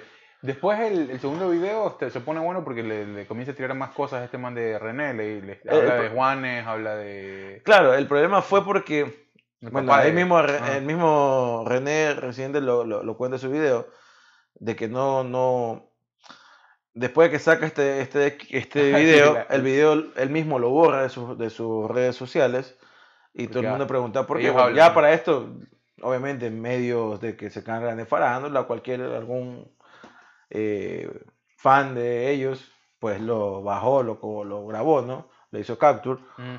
Y ya ahí es difícil, obviamente se fue re- regando la bola. Sí. ¿no? Pero René dice, y algo que creo que hasta el día de hoy sale a desmentir J Balvin, me imagino en su momento saldrá a desmentirlo o a, o a verificar- o a verificarlo, eh, es que llama a Residente a decirle que por favor, prácticamente llorando, diciendo, ¿no? Que por favor baje ese video, ¿no? Y él le dice que, que o sea, que ya deja de hablar de, de- de- esto de, no ir a los Grammys y que mantengamos ahí la palabra. Y, y así fue, ¿no? Él bajó, cumplió con lo suyo, pero el papá de J Balvin, no sé qué mierda hizo en un directo, y la cuestión es que mm, prácticamente al parecer lo manda a la verga al residente. No, y aparte J Balvin sube el video, sube la foto con, con el carrito hot dogs. Y aparte también lo culpa porque eh, en vez de tomar la cuestión en serio, lo que hizo es, eh, según él, yo no sé si será así, me imagino que puede ser que sí, no sé. Yo pensé que Balvin simplemente cogió y se tomó la foto en un carro de hot dog y ya está. No, yo sí Claro. la vi, o sea, no puede, no- después, después de que el man dice eso, justo sube la foto de un carro hot dogs. O sea, es eso. Claro, o sea, no, lo que, lo que Residente dice es que este man crea todo un, eh, algo comercial, ¿no? Y, y comienza a vender hot dogs en Colombia eh, a partir de esto de aquí, ¿no? Los carritos, o sea, los hot dogs de J Balvin, ¿no? ok. ¿no? Y al man le saca porque, ah, esa es la otra cosa que quería decirte, que, ah, hay que comprar esta cerveza que ahora está sacando Residente, Ah, dice Residente, está sí. buena. Ah, No dice, él dice que está buena, obviamente va a decir que está buena, pero no he escuchado, las, he leído los comentarios y está buena. Entonces él pone a decir, como yo, que él hace su cerveza y él, la primera tan gran camada de cerveza que sacó, la regaló a los carros en Puerto Rico, a los gente que vende eh, Mm. ambulantes, ¿no? Eh, tanto comida como bebidas, las regaló para que las vendan ellos. ajá. ¿ya? Y hay muchos apreciaron tanto el gesto que, por ejemplo, un carro de hot dog en Puerto Rico, eh, si comprabas un hot dog, te, te regalaban la cerveza de residente para que la pruebes. ¿ya? Claro. Eh, otros las vendían, pero bueno, el residente hizo regalarla y la gente pues... Y J Balvin se aprovechó de esto de aquí para sacar sus hot dogs y venderlos en vez de regalarlos, ¿no? Porque dice, eres tan hijo de puta que en vez de regalarlos los vendes. O sea... eh, Pero bueno, y ahí obviamente también dice que...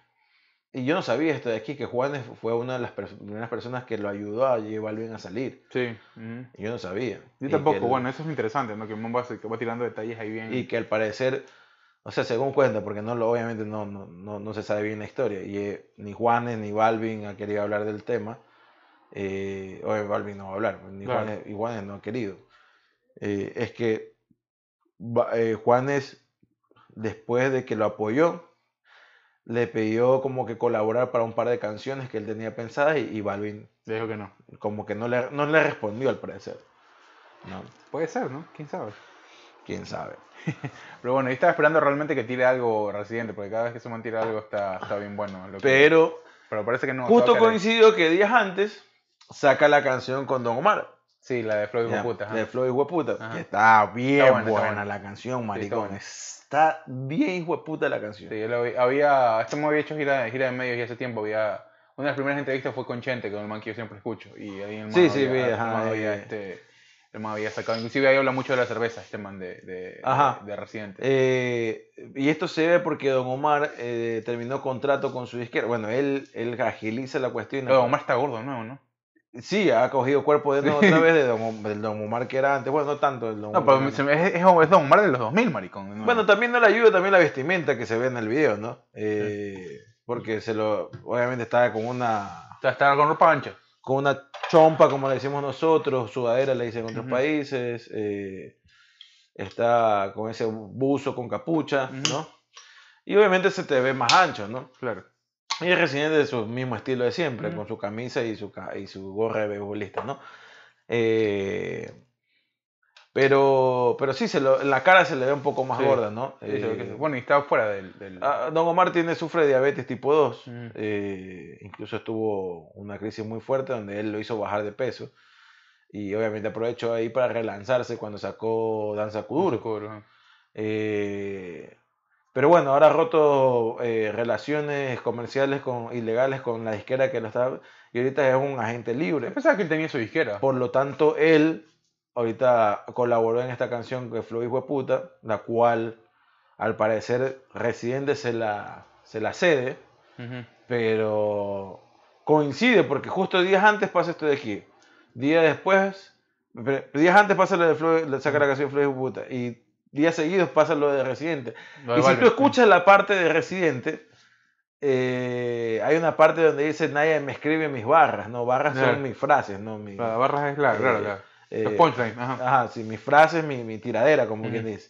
Nadie me escribe las barras, ¿no? Y tú dices, chucha, o sea, esta, o sea, si no es, pero, O sea, pega ahorita en este que tema, ¿no? armado, te- maricón. Yo no sé, yo no sé. claro, porque al final también de Residente en el segundo video dice, te doy ahí ideas para que vendas tus dogs, ¿no? Eh, eh, yo no escribo mis canciones hot dog, eh, no tengo talento hot dogs.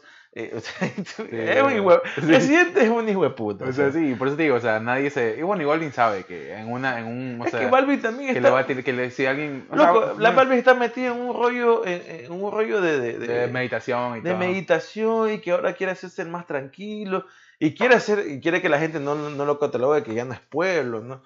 Y tú dices, chucha, pero, ay, viejo, o sea, ¿Quién sabe? Bueno, que ¿Por tienen, qué? tienen esos delirios a veces, o sea, ¿quién, quién sabe? Mira, yo no digo que no. A ver, todas las personas en este mundo caminamos con una mochila, nadie sabemos qué cargas en la mochila.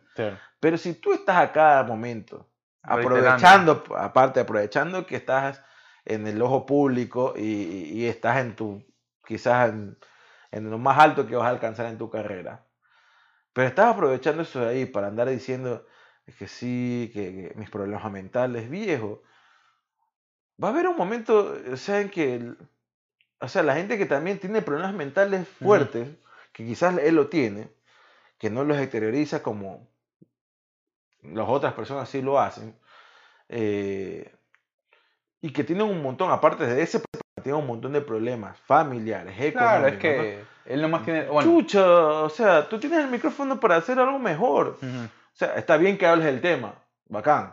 Pero está cada rato hablando de la misma hueva, ya, pues loco, o sea, Sí. ya cansa. Sí, o sea, ¿Tú crees él que el estaba- Residente no tuvo problemas? Tiene sus problemas. él Y en sus canciones los cuenta. No, la última, la- antes la- de la que sacó ahora, que fue René, él cuenta mucho y muy detalladamente. eh, Bueno, René no fue la, la anterior a eso, creo que fue la de... Antes de de Puta, ¿cuál fue? ¿René solo? No, antes de René fue la de...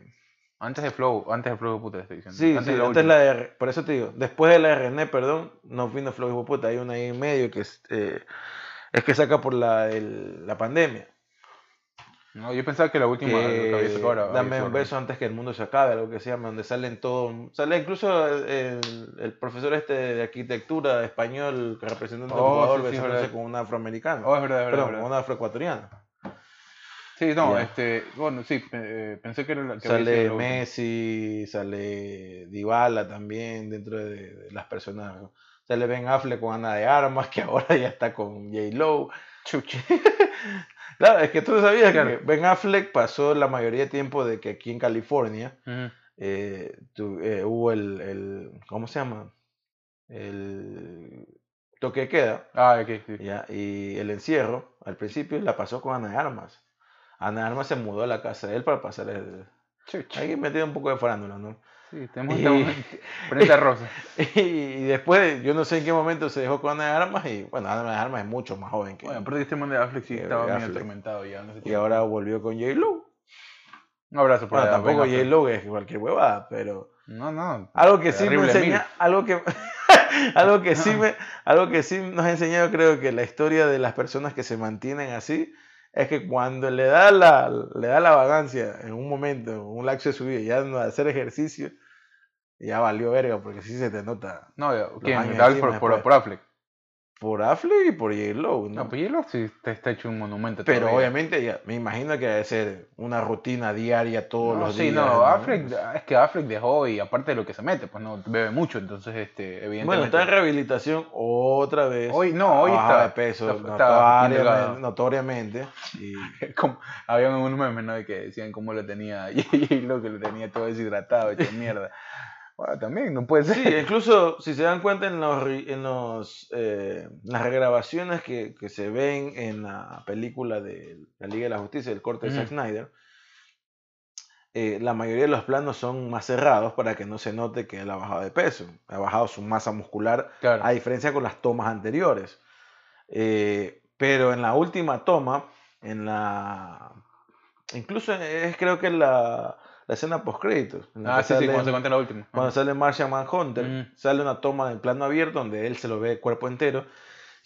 Está es la mitad de lo que era antes. Sí, está bien delgado. Está bien delgado. Estaba bien delgado. Ahora no sé cómo estará ahora. No pregúntenle a J-Lo, Bueno, más bien. Yo estaba esperando que Residente tire algo, pero ya no va a tirar nada, parece. este- Sí, hay de tirar, sí, eh, hay de hay tirar. que ver, Va a hay que ver que- Pero es que el man no se va a apresurar, viejo. O sea, No, porque lo de Tempo fue una tras otra, una tras otra. Fueron tres las de Tempo y fueron. Sí, pero era más, o sea, entre J Balvin y Tempo, o sea, viejo. Bueno, aparte que le comenzó tirando Tempo, entonces. Sí, este, exacto, por eso te Entonces, digo. este, no, fue, fue espectacular. Eso de ahí eh, que se llama. A mí me sorprendería más bien que J Balvin de aquí a la otra semana saque a un, alguna tiradera que él nunca se ha, No se va a meter, no se va a meter no se ha metido ahí. Pero imagínate que se salga un tema así y venga Tempo y venga Tempo y venga reciente y le contraataque, puta. y No, se- eh, es jodido. es- yo creo que J Balvin no es pendejo, no le va a tirar porque sabe que iba a perder. Se va a meter en un terreno que él no sabe mandar. ¿Quién entonces- sabe, hermano? A veces cuando yo creo que Balvin está en ese punto, igual con, con Maluma, están en un punto donde obviamente sienten que están tocando el cielo con las manos.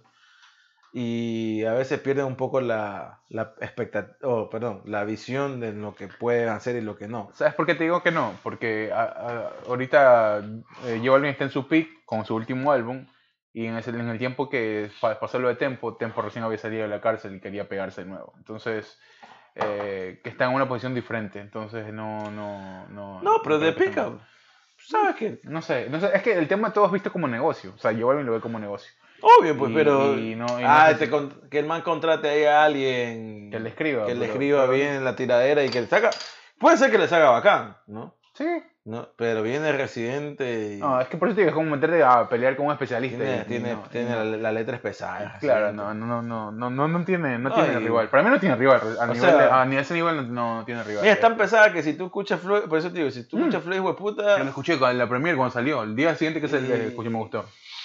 Qué bestia, qué bestia. No, todo, a todo nivel cuando recién Aparte que tiene mucho, maricón, tiene, tiene mucho de, de- este, de este reggaetón viejo, ¿no? Claro, sí, sí, Y- tiene todo. Tiene el beat, el beat es de reggaetón viejo. El beat de reggaetón viejo, eh, tiene Don Omar, que es el... Claro, y aparte que le mete que la los- frasecita esta de. A ser uno de los, no digo a ser, es uno de los artistas del reggaetón y del género urbano con más talentosos que puede existir. hasta Sí, que- seguro, seguro. junto Entonces, con Yankee, con The Yankee, con, con, con Nicky Jam. Nicky Jam que eh, esta semana me puse a escuchar el- el- la colaboración que hizo con Bizarrap. Es buenísimo. Es buenísima, Sí, sí, es sí. buenísima. Yo te la mostré, te, la- buenísima. te la hice escuchar cuando recién salió, pero no, como que no te gustó mucho. Creo que no le presté No, no, no le presté mucha atención, pero Es es, es buena. buenísima, es buenísima. Es La es canción es buenísima. Es bueno. Eh, y, y, y este muchacho Bizarrap creo que tiene todo, talento. todo lo que saca Bizarrap es y aparte que... Esta semana sacó una, sacó una pelada que se llama P, P, PetaZ, la, la, la, número, la sesión número 45.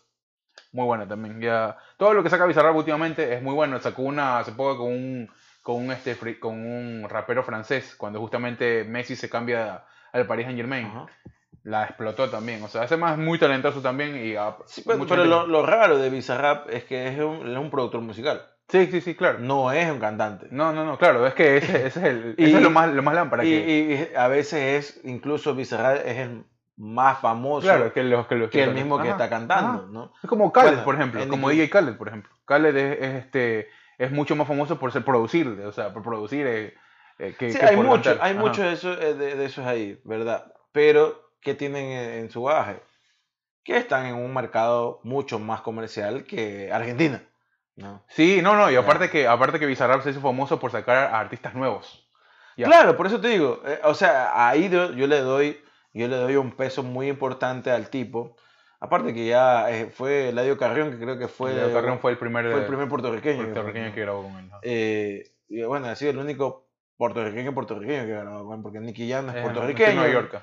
No, nació en Massachusetts, nace. nace- Ah, yo pensé que vino en Nueva no, York. no nace en Nueva York, nace en Massachusetts, estoy más que seguro que nace en Massachusetts. Obviamente es padre puertorriqueño, madre dominicana, eh, y ma- mayor parte de la, de- de la- de la vida de, la infancia y la adolescencia la pasa en Puerto Rico.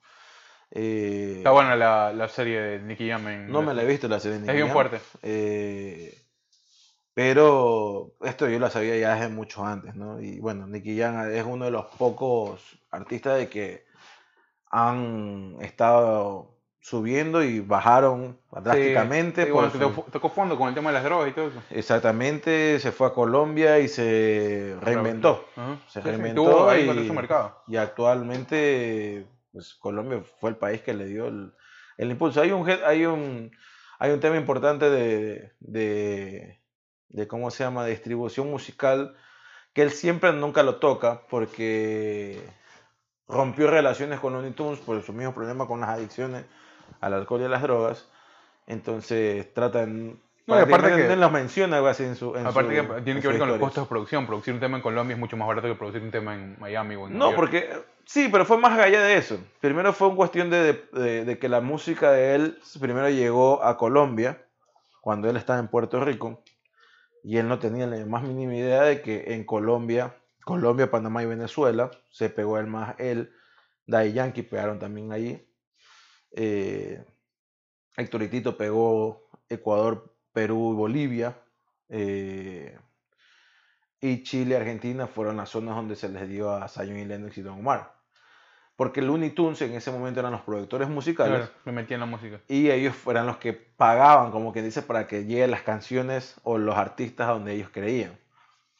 Eh, el primero en abrirse de Looney Tunes como, como discográfica, como tal, como productores musicales, fueron Yankee, Tego, Don Omar mismo. Rompiendo bien las relaciones. El problema fue con Nicky Jam que rompieron malas relaciones por su adicción. Claro, era un tipo muy... Y el tipo ya estaba en la bancarrota en Puerto Rico. Y el man cuenta, en algún momento lo escucho, en- en- no sé si lo sale en la, en la- la serie, pero lo llaman de Colombia eh, para dar un show en una discoteca. Y le dicen, pero solo te podemos pagar dos mil dólares. Y no tenía nada. No hay nada. Y Y aparte que dos mil dólares en Colombia. "Oh, sí, o sea, vamos a ver qué podemos hacer por, dos mil dólares.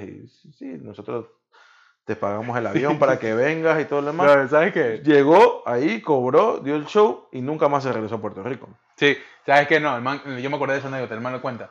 El man dice que No sé, el man no- estaba tan quebrado que el man... Yo lo leí, pero no me acuerdo No, no, dónde lo leí. El pero- man lo cuenta porque el man... el- no, sé, no sé, este man de Arcángel tiene un podcast ahora. Ya. Arcángel tiene un podcast, el man tiene un megaset armado, o sea, que está en YouTube y que también lo, sa lo saca en podcast. Creo que no, no me acuerdo cómo se llama el nombre. Pero el man obviamente lleva, llevó a Nicky Jam, a Becky el man, o sea, es pana de todo el mundo. Entonces, Sí. el man está ahí y Nicky Jam también tiene un podcast, que el man, este, el man hace como que entrevistador de un late night show. Ya. Ya. Este, creo que eh, al- Nicky Jam le cuenta a Arcángel que el man estaba tan quebrado que el man lo llaman.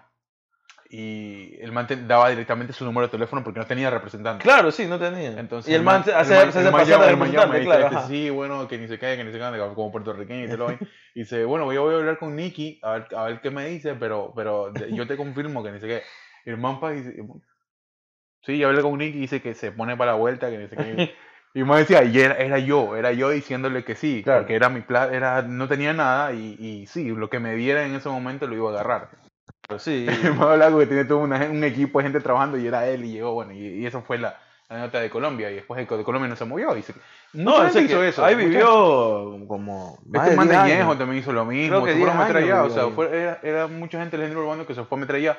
Primero también por costos de producción. Hay mucha gente que va a masterizar allá a Colombia porque es mucho más barato. No, y aparte que, no, Eh. es que más allá de los procesos de producción, que ese rato él no pensaba eso, él no sabía que estaba tan pegado en, Sí, en Colombia. en Colombia. O sea, verdad. él no sabía que era una figura tan grande en Colombia. O sea, porque el man solo había estado en Puerto Rico y en Estados Unidos. Sí, es verdad, es verdad. Bueno, y le, y le fue bien. Y, y ya después ya... El man tiene hasta una, una... Tuvo una esposa, una novia colombiana, pero ya... Ya creo que no está con sí, ella. tiene como cuatro hijos, pero nunca se casó. No sé. De hecho, el... tiene mira que- varios, tiene varios negocios. Sé que una de sus residencias es en Miami y sé que tiene varios negocios allá de restaurantes y cosas. Eh, creo que una franquicia de Puerto Rico, una, una franquicia bien famosa. Pero bueno, eh, esta ha sido una cátedra del género urbano. Si quieren- Aguanta, que hay que hablar todavía un tema más. No nos queda No, nada. no, del género urbano, ah, pues estoy cerrando, Ah, de la estoy cerrando cortina, puta, ¿cuánto? tenemos tres horas ya. ¿o qué? Ya uno, un- una hora veinticuatro, estamos, Ok. una hora veinticinco horas ya. Eh, volviendo al tema serio, el tema periodístico, eh, la señora Alcaldesa. alcaldesa de Guayaquil, eh, A propósito de eso, ¿no? eh, Qué video de Cintia. Viteri, eh, declaró que los guayaquileños, o no sé si dijo los ecuatorianos, los guayaquileños No, dijo, dijo los guayaquileños. eh, tienen derecho a portar armas, ¿no? Eh, hablándose del guayaquileño de a pie, de buena gente, ¿no? No, no puedo. Pero No hay forma de esa huevada, marico. yo soy de la filosofía de que nadie en este planeta, que no, obviamente, que no sea una fuerza militar o una fuerza policial, tiene derecho a portar armas. Eh, nadie, nadie. Y es más, este país, Estados Unidos, donde estamos nosotros actualmente eh, haciendo este podcast, eh, tiene mucho problema. Incluso esta semana hubo un tiroteo en una escuela en Houston, Texas, por un problema de, pues, fue un chico afroamericano que le estaban haciendo bullying, fue a su carro. En Texas hace dos semanas atrás se aprobó que cualquier persona pueda portar armas sin tener permiso de portar armas. Eh, cualquiera puede portar armas y este chico tenía un arma en su, en su vehículo. Era un muchacho afroamericano de 17 años. Le estaban haciendo bullying y recibió, ah, me estás haciendo bullying. Fue a su carro, sacó el arma y comenzó a, a pegar tiros, ¿no? Por ahí lesionó como a, a tres, creo, considerables y otros 13 no, no, fue, tanto, no fue tan considerable, ¿no? ¿Sabes qué? Yo me acuerdo... Entonces, imagínate aquí teniendo un sistema de educación mucho más eh, completo, por así decirlo, a diferencia del que tenemos en, el- en- Ecuador. Y aparte que hay un, por ejemplo, hay un tuit de, de- de Carlos Sacoto, que le mandamos un saludo si es que nos está escuchando. Charlie, y ese- tenemos un episodio, así Eh. que vayan a, la, vayan a la playlist y de nosotros y ahí tenemos un episodio con Carlos en la época de elecciones. Eh, sí, creo que tenemos que actualizarlo porque ese, ese momento era el tema del momento, pero bueno. No, pero bueno, ahí se salieron ideas importantes ahí igual. Sí, o sea, creo que tenemos que actualizarlo en el sentido de que hacer algo como Más que- genérico. Sí, como para cuando la gente cuando lo quiera escuchar. Vamos a hacerle un perfil Ah. ahí o algo a Carlos. ah, que- que- Hablar de la vida, ¿no? De la vida podemos hablar, pero no de la vida de Carlos todo en sí, pues, ¿no? ¿Qué, qué te gusta? Eh, ¿Cuál es tu comida una, favorita? pre- un- una pregunta que nadie ha Sí, hecho. sí, sí, una de que ¿Quién nunca, es Carlos nunca, ¿eres feliz? Eres feliz. Lo que Sí. nunca se preguntó en los medios. Eh, Este, Definiendo en una palabra, ¿cómo te definirías? Te voy a hacer un ping pong, voy a hacer una palabra y tú me dices eh, una respuesta rápida. La verga, chucha, Te voy a hacer en todos lados, señor. Entrevistas más feas.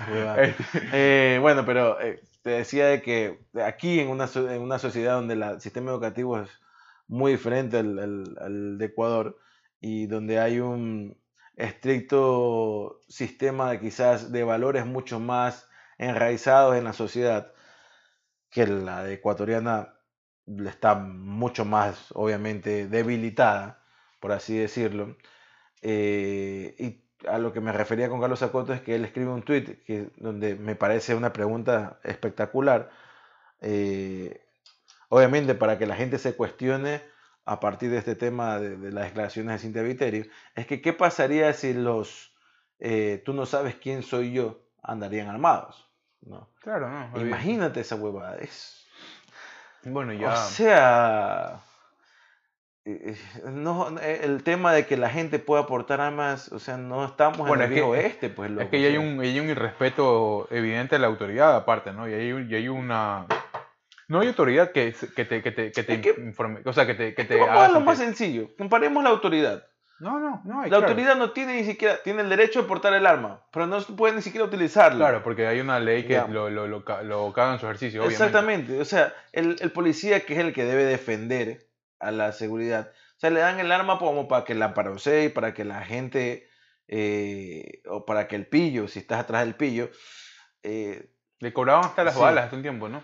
Se decía, se llegaba a decir que te cobraban hasta las balas, ¿no? Y sí lo creo, porque sabes que, eh, rápido, una anécdota, hace tiempo eh, estábamos el señor Tario Maridueño y, y- el señor Christian Herzog. Saludos, En, Cristian. eh, cumpleaños hace poco, Cristian. Ajá, estaba de cumpleaños el 30 de septiembre, eh, el día que nació... El 30 de eh, septiembre. ¿Hoy es 15 o es 30? Es 30. La de, la de Vico sí. es el 5 de septiembre. Sí, el- no, vale verga. No vales verga, Cristian. No naciste el día de la hija Vico sí. Eh, no, el 30 de septiembre fue el día que nació, eh, ¿cómo se llama? La democracia. ¿Te acuerdas del 30 ese? Pues? Ese fue el día... de- La verga, el 30 de Pero bueno, eh, el señor Tario Maridueña y Cristian Herzog, a quienes le mando un saludo, grandes amigos míos, Del trío Eh, Ternura, ¿no? Como el, como estábamos, de Dios, más o menos. estábamos eh, tomándonos unas pequeñas cervezas en, la- en el gran restaurante Sport Planet. Eso, eso te iba a decir yo, ¿no? Porque, no, o sea, yo, a ver, Tyron, yo dije, puede ser vereda. Yo con Tyron he tomado hasta en el aeropuerto. Claro, Eh, no, contrario que tomaba en cualquier eh, parte. yo- una, una- alguna, Sí me acuerdo de la- alguna- alguna- alguna vez les contaré esa historia. Yo te fui al aeropuerto. Sí, sí, o sea, hasta en el aeropuerto he tomado, compramos tres botellas de vino en el counter y nos quedamos ahí. No, pero, pero yo dije, bueno, Cristian, es por plano, ¿no? accionista mayoritario debe ser a estas alturas. Que, Cristian, quien, que por, por, por Cristian ese eh, restaurante todavía sobrevive. Sí, sí, sí. Estábamos en Sport Planet. Uy, ¿qué se cayó? Pase, el se- No, no, no, es el audífono. Eh, No, es el mío, no es el mío, es el no, mío. mijo, no. Es el mío. Oh, sí, el tuyo. Están escuchando los raros porque el, Eh, ahí está, ahí está. el Eh, micrófono eh, del señor Laverde Sí, ahorita. Si no quieres que hable, desconectó. No, yo no lo hablé, loco. Yo creo que tú Pero lo sí, hablaste. no, no fue que a lo que pisaste fue que se. Ok, bueno. para no hacerte más largo el cuento, los estaba yendo a dejar a, a Cristian a su casa, que vivía cerca del, eh, Policentro. del policentro. No, sí, el Sí, policentro. Estábamos en San, San Marino, que es donde está el, el Sí, ¿no? diagonal. Eh, lo fui a dejar a su casa. Él vivía en un condominio. Y en este condominio eh, había como una especie de patio, como quien dice, ¿no? Central, ¿no? Sí, sí. Te acuerdas, ¿no? Claro, era como una, como una especie de. eh, en el cual cuando llegamos, obviamente era de noche, altas horas de la madrugada, y alguien estaba adentro queriendo salir. Como diciendo, ábrame la puerta, ábrame la puerta. Entonces Cristian se quedó así como que, ¿quién es esta persona? Y yo, él tenía, que, él tenía que entrar. Él podía, obviamente, él tenía la llave para abrir la puerta, pero dijo, yo no le voy a abrir a este man. ¿Quién es este man? Llamó a la policía, se trepó de nuevo a mi carro, llamó a la policía, la policía llegó, sí demoró a lo mucho, unos 10 minutos, sí voy a decir, no se demoró mucho. Obviamente que si hubiera sido algo más grave, 10 minutos es demasiado. La policía llega, llegan dos, dos, dos O sea, él- un patrullero él- con dos policías. Él en esta betílico igual, ¿no? ¿Quién? Cristian. No, o sea, sí, obviamente, pero no es que estábamos borrachísimos, ¿no? Cerveza. Estábamos, sí, había- habíamos bebido, pero no es que estábamos borrachitos. Ninguno de los tres estábamos borrachos. o sea, Todos nos acordamos todos. Eh, entonces llega la policía. eh, Cristian explica, obviamente, lo que ya les dije. No conocíamos a esta persona. eh, después baja otra perso- otro, era un, un tipo, un hombre, y bajó otro hombre muy amanerado. Mm, Tenía todas las eh, características de ser homosexual. Y, y la policía obviamente le dice a la persona, yo veo que el policía saca el arma, saca el, el cargador, saca una bala del cargador y la mete, rastrilla el arma, mete la bala. Chucha, que haga esa huevada, claro. No, de paso de que rastrilla el arma, la vuelve a rastrillar y la ca- bala sale, Dale, pues claro. sale saltando. Y digo, ¿viste qué clase de policía es este hijo de puta? Estaba jugando, creo que No, pero yo digo, ¿pero por qué hizo eso? Y justo después, días, de- días posteriores, de la noticia que a los policías les cobran unas balas y que llegan a, a dispararlas, ¿no? Y dije, tiene sentido, porque este hijo de puta, ¿para qué chucha saca el cargador? Un cargador y lleva 12 balas, Claro. saca una bala del cargador y le pone una bala sola, o sea, En la cámara, claro. a- a- así, claro, la cámara del, del- del- arma, ¿no? Un arma automática. Y yo sí me quedé con esa, esa, esa, esa vaina, ¿no? Pero bueno, la cuestión es que, si quieres saber el desenlace, no sab- nunca subimos el desenlace. Nunca, Al nunca- parecer, esta persona, este tipo que estaba pidiendo que le abran, era amigo de este man que era homosexual. Y el homosexual, al ver que el otro ya estaba más desinhibido con el trago, se lo quería comer y el man salió corriendo. Oh, así era. Oh, Al parecer, por lo que Él dice. No él decía, sino que decía, no, no, tú no me toques, le decía el otro. No, tú no me toques, pero ¿por qué si somos amigos? Le decía. Ya. Le decía, no, es que tú no me toques, tú te comportaste mal, que no decía, que cállate, dice, quita la gente. le decía. No, mira. Y Cristian, ¿Quién sabe, era, no? y Cristian era bravísimo. porque- Evitaron una violación, maricón, bien por ustedes. Capaz, sí, no sé. eh, pero es que, bueno, tampoco cuando llegamos el otro tipo estaba. El otro tipo bajó porque ya después eh, vio que la policía llegó. Oh, claro, no, por eso. por- ah, no, no, pero le abrieron y se fue, me imagino, ¿no? No sé. Cristian, yo vi que dormir. No, Cristian, yo vi que subió a su, a su departamento y yo ya me fui. Y ahí si quiero, no sé qué eran los manden con la los otros dos manden con la policía. ¿no?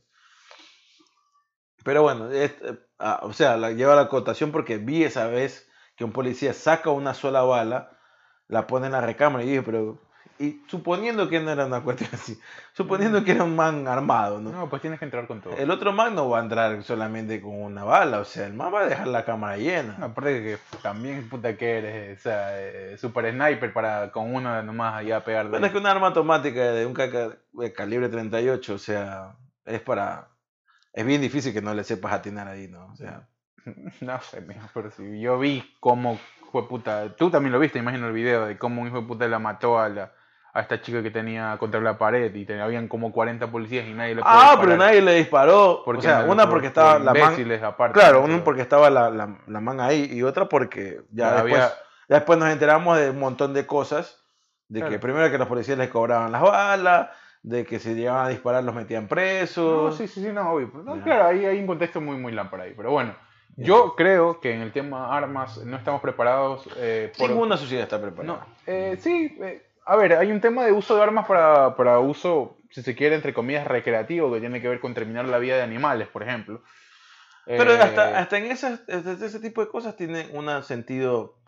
yo, no- yo tampoco creo ¿Qué que cosa? eso sea válido. O sea, no creo que, No, porque- no creo que puedas matar a un oso así, por ejemplo, en No, no, California no, hay temporada no, de osos, por ejemplo. No, o no, sea, no, no, acá no te hablo de, de osos. Hay una, por ejemplo, hay eh, una temporada de matar, no me acuerdo qué tipo de ave, eh, de cacería, ¿no? Eh, De cacería de, no, Ujú. no me acuerdo qué tipo de ave. No, no es una ave común, no es un pato tampoco, no, es una ave. Rara. eh, no es rara, es, es Me parece como que... se reproduce muy rápido, ¿me entiendes? Ujú. Y cuando tú dejas ese tipo de aves que se reproduzcan tanto, eh, el- afecta muchísimo al ecosistema. No me acuerdo cómo se llama.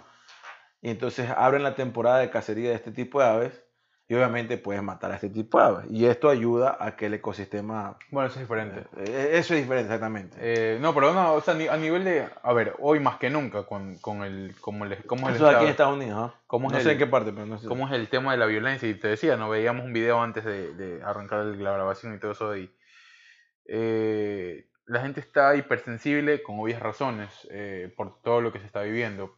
Y ahorita darle o embaletonarla, entre comillas, con un arma, Es no, que eso... no, no es la función. A ver, es que esa también es la solución más fácil. O sea, es como que...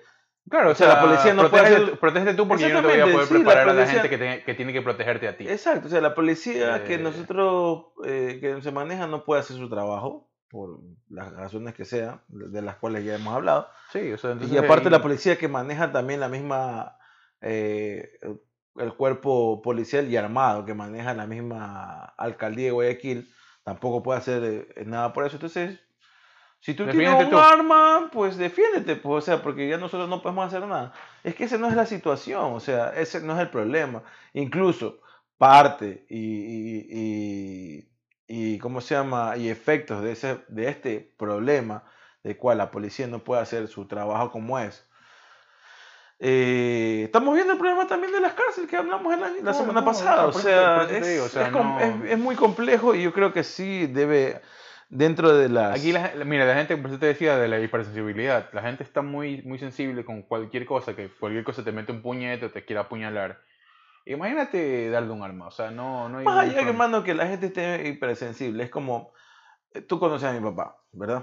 Mi papá es una persona que, con, o no con nosotros ha sido violenta, pero en la calle el tipo es, es violento, o sea, Está ya la- ahora ya creo que a sus Ya 62 la baja. años, quizás, pienso yo, ya le ha bajado el ritmo, pero antes el tipo se, se enojaba porque eh, otro lo rebasó, por ejemplo.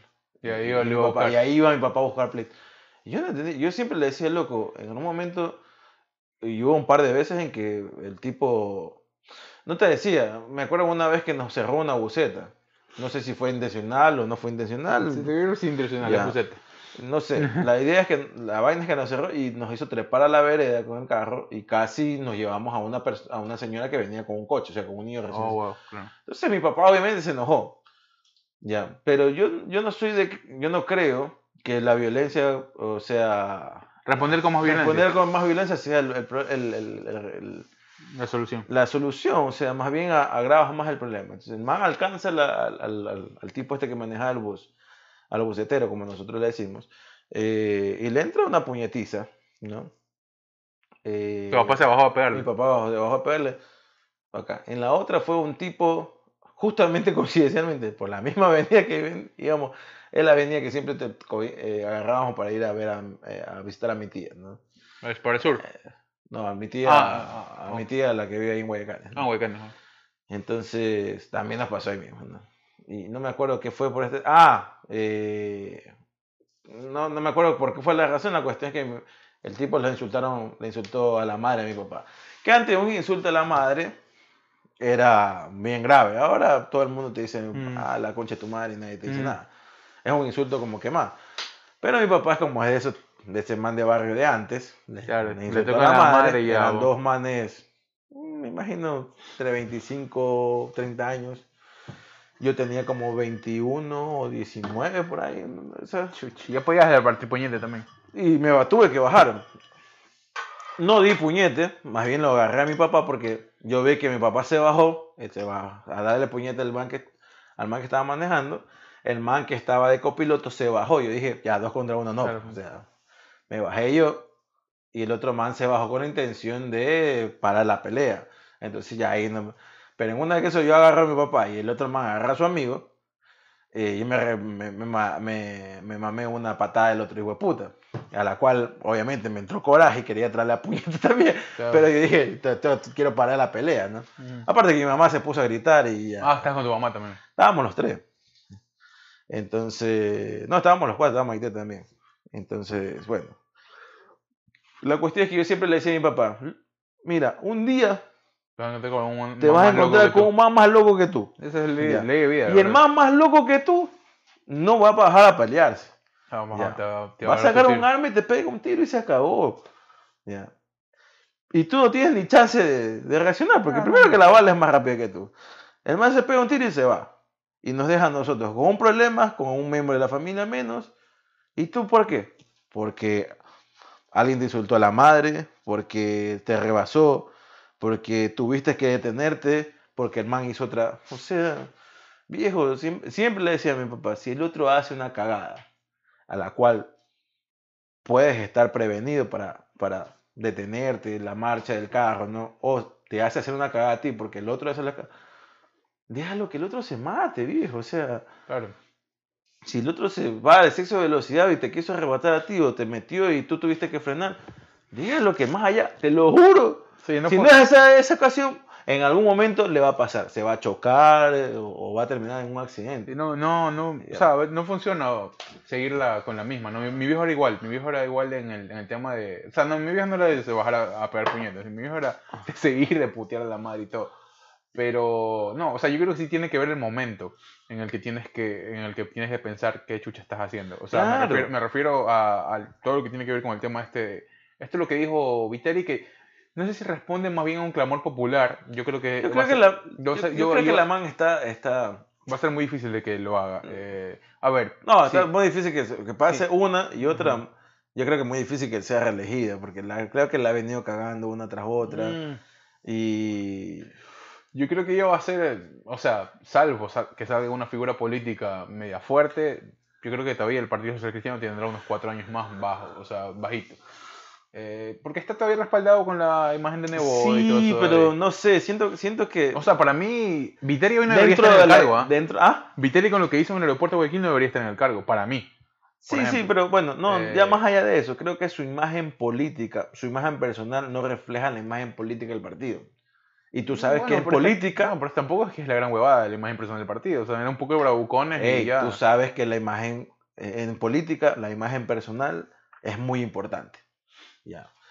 Es diferente si es un Bueno, partido joven y todo lo demás. No, bueno, pero ella, ella está jugando con eso de ahí, con lo que tú dices. O sea, ella está jugando con cosas para identificarse con las nuevas generaciones. pero es que no es de las nuevas generaciones, pues ella. Ese es el sí, problema. Sí, sí, bueno, pero eh, claro, evidentemente. Ya, pero, ese es el problema. Hay ahí un, un choque de, de generacional porque ella no es de esa generación. No, pues y sí, trata de hay, un video, hay un video bien chistoso que la man sale bailando en el, en el. ¿Cómo se llama? ¿Te acuerdas que no sé si tuviste? Cuando Sí. ella hacía comercial.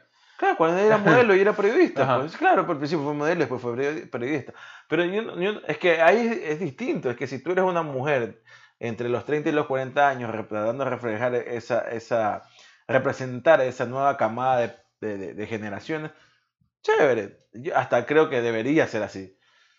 Pero políticamente hablando, tú sabes que eso no representa el partido político, primero que ella representa, y segundo, para la redundancia de lo que estaba hablando, y segundo, eh, dentro de la política eso juega mucho, Claro. juega mucho. Bueno, Entonces yo, yo es que siento- veo jodido que, que alguien más tome la, la batuta, la verdad. Yo siento, no, yo lo que me pongo a pensar es sea, me que gustaría después de que- esto, ¿qui- ¿quién va a ser? O sea, sí, porque no ves a nadie más, pues. eh, eh, no me sorprendería que Nebot vuelva, o sea, puede ser. la verdad es que... Pero bueno, eh, pasando una página y, habl- y ya termi- para terminar, hermano, ya no vamos a hacer el Señor de los Anillos. Te digo, me olía el Señor de los Anillos. Sí, puta, ¿qué Eh, no este tema, esta semana también salió este dos tipos que querían acuchillar a un señor porque le, le- Oh, los- eso. yo los odio, desde ya, desde ya. Yo, O sea, yo ya desde antes los odiaba. Yo sí, los odiaba toda la vida. Ya. Yo rompí dos o tres sillas en la avenida 9 de octubre porque trabajaba antes en el edificio de la provisora. Esos putas que decían, no, que este, este parqueadero es para los mensualizados. Ah, ya, sí. Yo rompí dos o tres bancos porque me parqué ahí. Y me dijeron, no, que te vamos a ráyame el carro, hijo de puta. Me lo regaron, evidentemente, alguna vez. pero nunca más los vi por ahí. Eh, yo sí me, me- Cuando te ponían esas sillas blancas, daba retro y me la llevaba a la silla, me valía verga. Porque tenía que ir a trabajar primero y porque segundo es la calle, pues chucha. Claro, pues. ¿Qué chucha vas a estar haciendo cuando Bueno, no era- en este sentido, no eran los, los tipos que cuidan los parqueos. Son los manes de los que limpiaban para manes que que los detesto, puta. Es que sí. Ellos, los que vendían frunas en las bucetas y, y lo- Los que venían frutas de la boceta no, porque, bueno, en Ah, mi caso no, porque eran violentos. a mí, me, a mí me gustaban las frutas. O sea, yo No, compraba no, así. bueno, pues. yo no siempre, hijo puta. ya, No, no llegaba ahí. No, no quería, pues tenía quizás, pero no quería. Pero- Para la gente que no sabe qué son frutas, son unos, unos unos caramelitos. caramelos que son medio pegajosos, te quedan en el paladar, los- pero tienen un sabor te los rico. tiraban, hijo puta, ahí en, en, el, en las rodillas y no, que un dólar. Ah, bueno, bueno, no, yo digo los que venden frutas, no todos los carameleros. Había No, carameleros yo- que valían verga, tenían cualquier. No, si Bueno, ven cualquier caramelo de 2 centavos y te lo quieren vender a 3 dólares. Eh, no, la- horrible esa hueva que vi, loco. O sea, terrible. A mí me causó mucha indignación, hijo puta. Y después me di cuenta que, yo, bueno, chévere que llamaron a la policía y todo, pero que lo soltaron el mismo día, porque el mancito no quiso poner cargos ni nada. El, el, al que le habían afectado, al que le habían amenazado y todo. Pero eran dos. El primero sale el video. El man que tiene el cuchillo es uno. No, no, no. Digo, son, eh, son dos manes que tienen el cuchillo. Pero al que, al- el primer video que sale es el de un solo man que está en el piso Mm. Y dos manes están que lo quieren acuchillar, ¿no? Amedrentándolo ahí. Pero en el video que sale anterior, el man está- se mete en el pito de otro man más que, oh, no sé, al parecer, me imagino que era por la misma situación, Ah. de no querer que le, Ah. que le limpien el parabrisas. eh, y, y más se bajó a reclamarles y el, y, el, y el man de camiseta celeste, el pa- más patucho, saca el cuchillo. Mm. ¿no?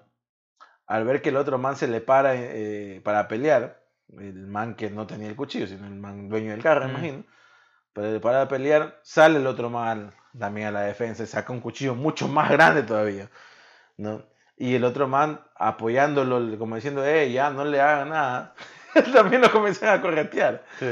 Y en el segundo video, la segunda parte, que fue la primera que se hizo viral, es que ya el man estaba en el piso, claro, pues se había caído. Ya, obviamente, una persona mucho mayor no tiene la agilidad y, en un momento se cayó. Y ya en el piso llegan los dos manes como buenos a, tratar de, de amedrentarlo, ¿no? No, pues sea lo que sea. Y la gente se dio cuenta, pero es que no juzgo a la gente en, en, Ecuador y más que todo en Guayaquil.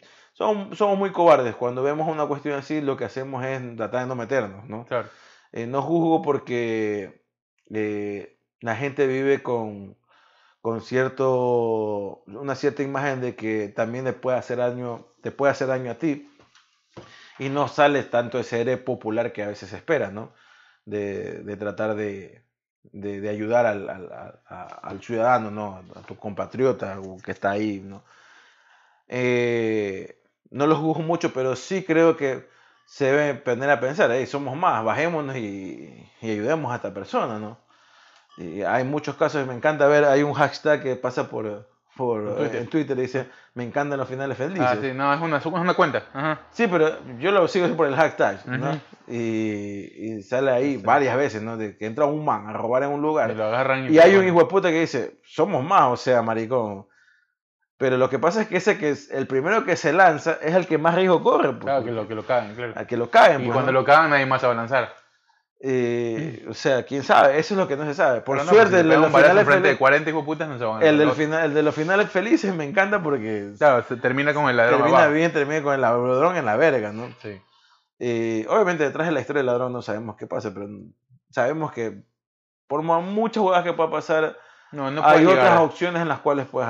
No, no puedes llegar a quitar lo, lo, lo, de, lo de esa persona porque te falta a ti algo. No, no puede ser así.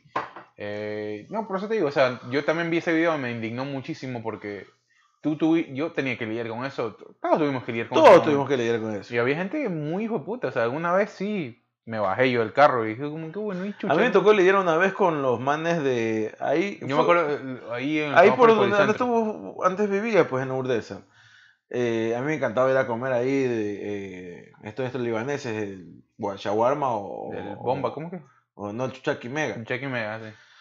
Y ahí siempre estaban estos negritos eh, eh, que cuidando, que, que pidiéndote dinero porque te parqueabas ahí.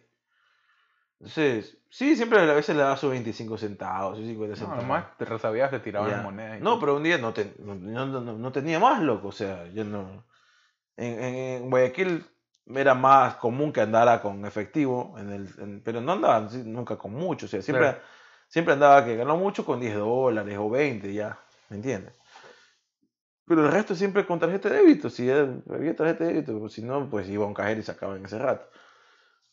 No me gusta tener dinero en el bolsillo porque siento que me lo gasto más rápido. Claro, no, y aparte que sí, das papaya. Entonces, no, más allá de eso, siento que yo lo gasto más rápido. Entonces, antes que vengan los ladrones, siempre digo como que me lo gasto yo antes que me lo, me lo claro. estos manos.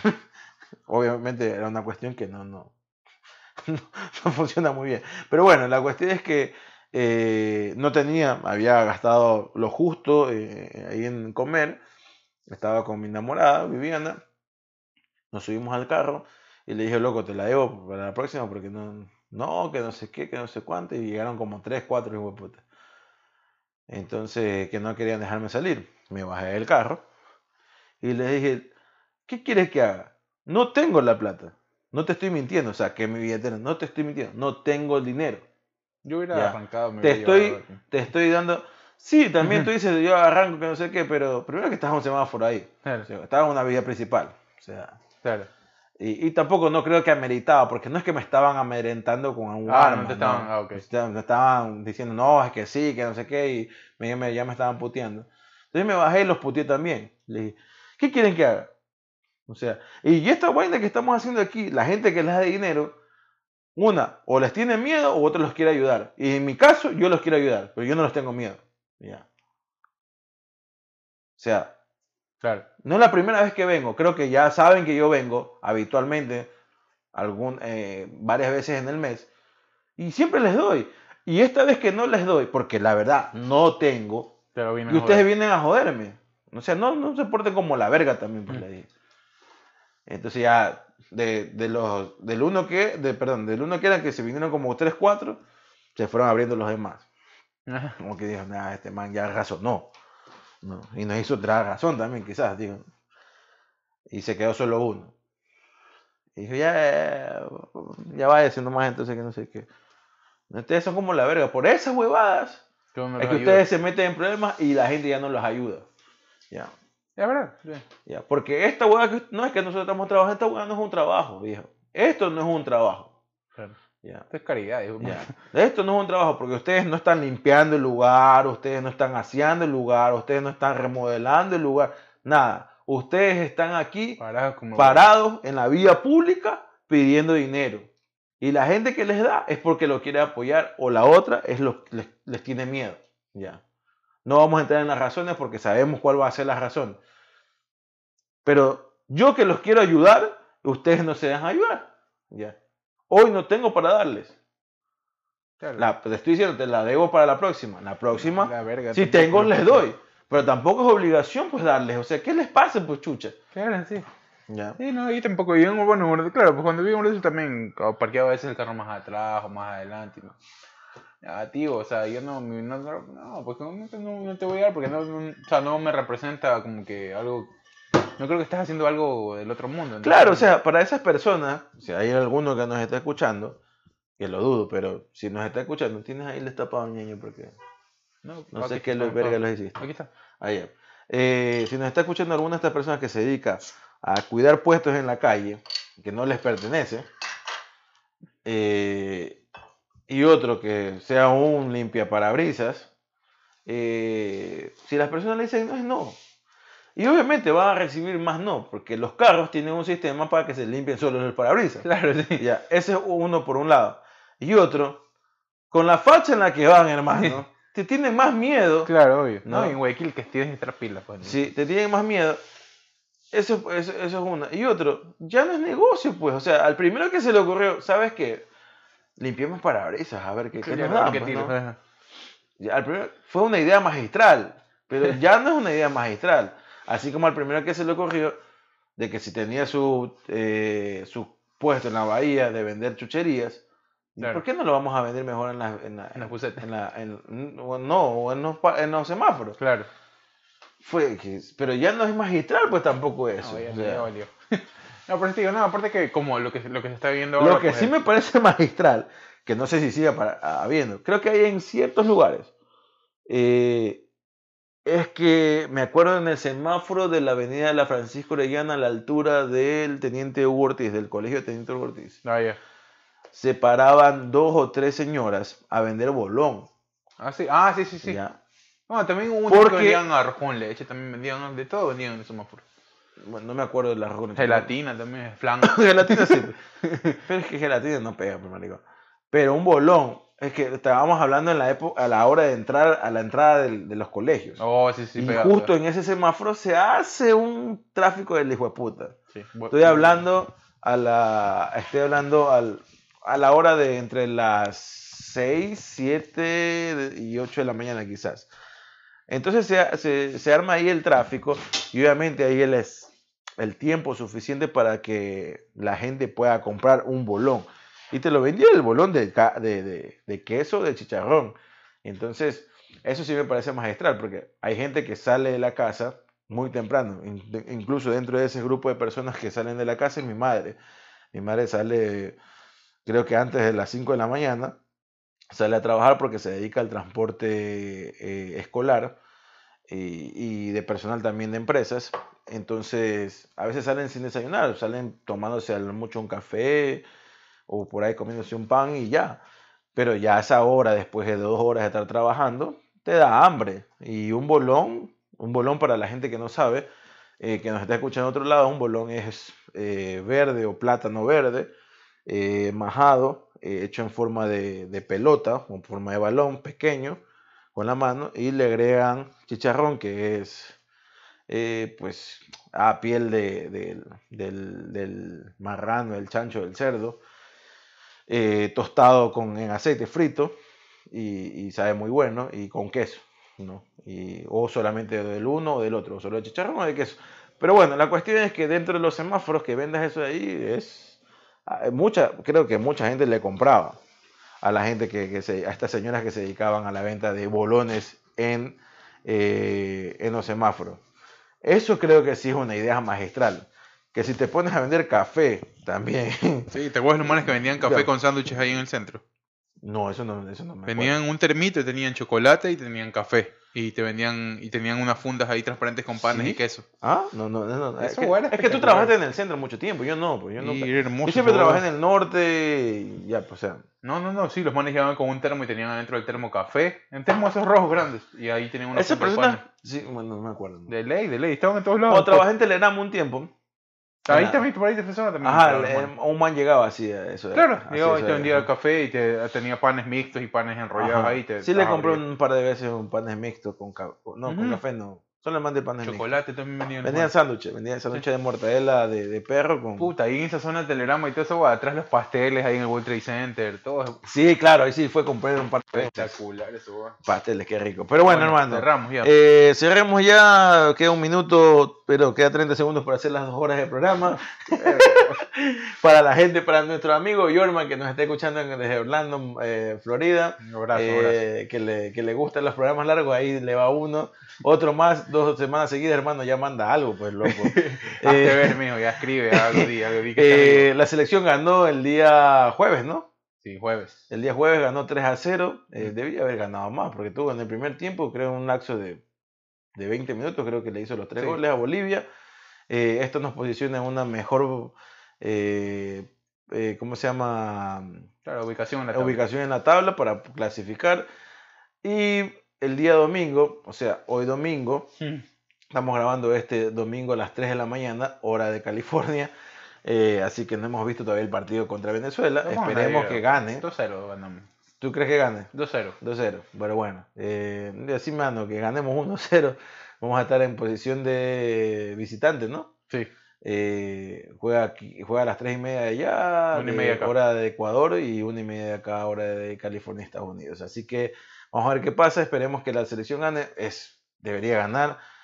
El otro partido creo que va a estar más difícil. Colombia. Que si ganamos, que si llegamos a sacar un empate, ya estamos al otro lado, yo creo. hermano. Sí, ya. Yo creo que asegurando los tres puntos con Venezuela y sacando un empate allá, ya es muy jodido que no vayamos. Así que es, es lo que queda, es lo que queda. La verdad es que, más allá del, de los resultados, que es bueno, eh, Y adivina quién está contento por, hay, buena- hay buenas sensaciones, la verdad. Con esa selección yo por, tengo muy por esa victoria. Que, que el más contento que está por esa, esa, esa victoria. ¿De qué? ¿De amigos? ¿Qué? ¿De qué? No, es el manager de Piero Hincapié. De, perdón, de, El- del- no, el de, CM, Bayer, de Bayer CM de Leverkusen. Bayer Leverkusen, seguro. Sí, le- oye, le escuché la voz a Peter Hincapié esta semana y... ¿Qué, tiene? ¿Qué? Media manerada la voz. que- Media me dio risa, no, me dio risa porque era como que... Y como la voz de chúpalo. que, bueno, sí, que sí, que sí, que digo, eh, raro. Eh, Ah, muy ¿qué? Como Montubio, ¿qué? Medio, medio así, ¿no? Ah. Eh, eh, no sé. O habla con la Z, ¿qué? Creo que sí, creo que sí, más allá, más allá que... Pero Sí. pues, ¿cómo es la Es que, es que sí, me, pare- me pareció así, como que medio... La voz primero como que muy baja. Capaz, ¿sabes qué es? Es que está, habla alemán, entonces ya. Puede ser que esté practicando, ¿no? Pero bueno, un saludo. Contale que juegue como juega la verga, la voz, no importa. No, tiene que mejorar, tiene que mejorar. Sí, tiene tiene, que que mejorar ser. para el bien de la selección, obviamente pensando solo para la selección y obviamente para el bien de su club, ¿no? Efectivamente. Y para el bien de su carrera, porque como está jugando y si sigue mejorando, ya te digo, yo creo que no Sí, pasará, tenemos, tenemos central para rato, no, bueno. no pasarán más de dos o tres años y si no es el, el Múnich, algún otro equipo grande de Europa lo El comprará. susto de la semana fue por Byron Castillo, que está lesionado y que fue desafectado de la selección. Se lesionó en el partido contra. Ese es otro pelado que tú lo ves y tú dices, puta, tenemos lateral derecho para largo. Eh, es un buen jugador, se, eh, se lesionó esta semana, por cierto no fue nada grave. Fue un tema de golpe nomás, pero bueno, fue desafectado y fue convocado José Hurtado, ¿no? el lateral derecho ¿Y por qué no lo convocaron a Romario? Eh, esa fue la gran pregunta eh, de esta semana. Lo pusieron ahí, eh, lo jugaron bastante al faro, pero bueno.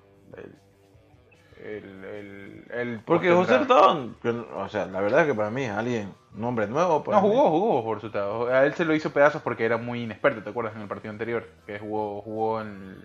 Me parece que. Para mí, para mí es un hombre nuevo, te lo juro. No, jugó. que no estoy siguiendo yo el fútbol Ya ecuatoriano. jugó, ya jugó él en la selección. Ya. Y, y fue. Y Romario Caicedo, eh, yo me acuerdo de su época del Fue contra Chile, me acuerdo, creo. Me parece que José Hurtado. Eh, ¿Me acuerdas de su época del Delfín? Creo que sale, ¿no? Romario Caicedo, ¿no? Claro, Romario Caicedo salió de. No, salió de Fuerza Amarilla. El, este, Ah, Simón, de salió Fuerza Amarilla. Y, eh, y, y- después pasó Delfín y ahora está en Emelec. Y está jugando bien, pero. Eh, y claro, pero él era un volante por derecha, ¿no? sí, era volante. Ahora ha y, retrasado a la- a y lateral. juega, y en MLE juega, puede jugar tanto como volante por derecha, porque ya es una posición que Y conoce, lateral también. pero juega más de lateral por derecha. Sí. Así que sí, me parecía era lo más justo, porque hace tiempo lo vienen, o sea, hace tiempo viene jugando bien, aunque siempre fue muy, muy juzgado, porque cuando juega de lateral por derecha esperan que sea un Cafú.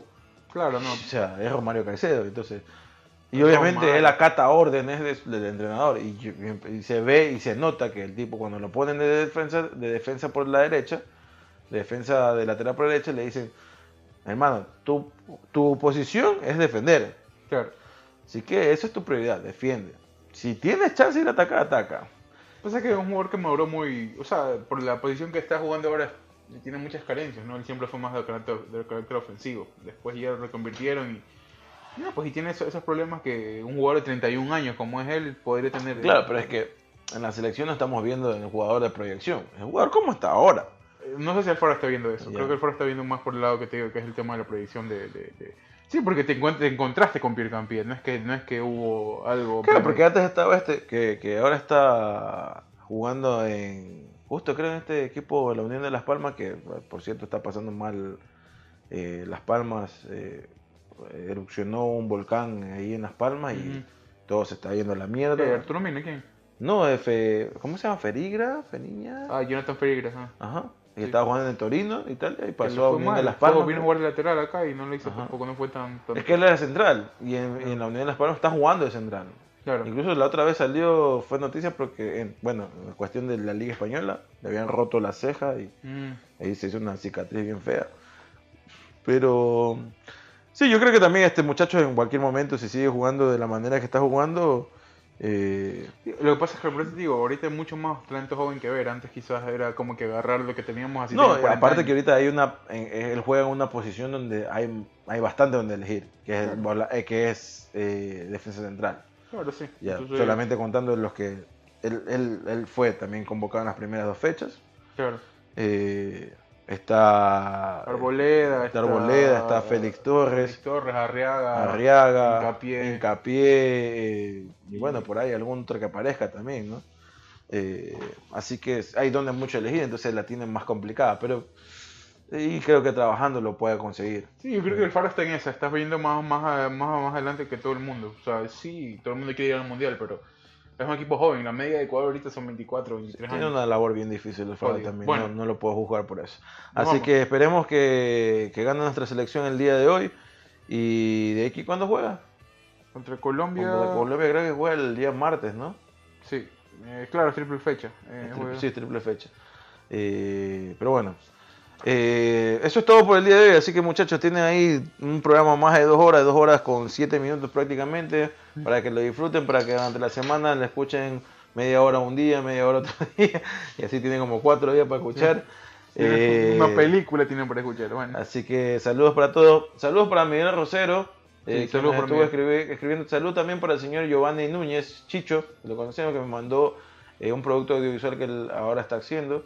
Eh, me parece muy muy eh, bueno y peculiar lo que está haciendo. Nadie lo, se ha atrevido a hacer esto- este tipo de historias. Así que suerte con eso, Chicho. Y, y, bueno, para ver si algún día lo, lo llamamos para algún programa. saludos, saludos. El programa de la próxima semana va a tener ciertas sorpresas, así que eh, Sí. no se lo pierdan. Estamos, ¿ah? estamos ahí armando algo interesante para ustedes. Así Estamos que, produciendo estén pendientes. dentro del poco tiempo que tenemos. sí, nos vemos. Chao. Chao, chao.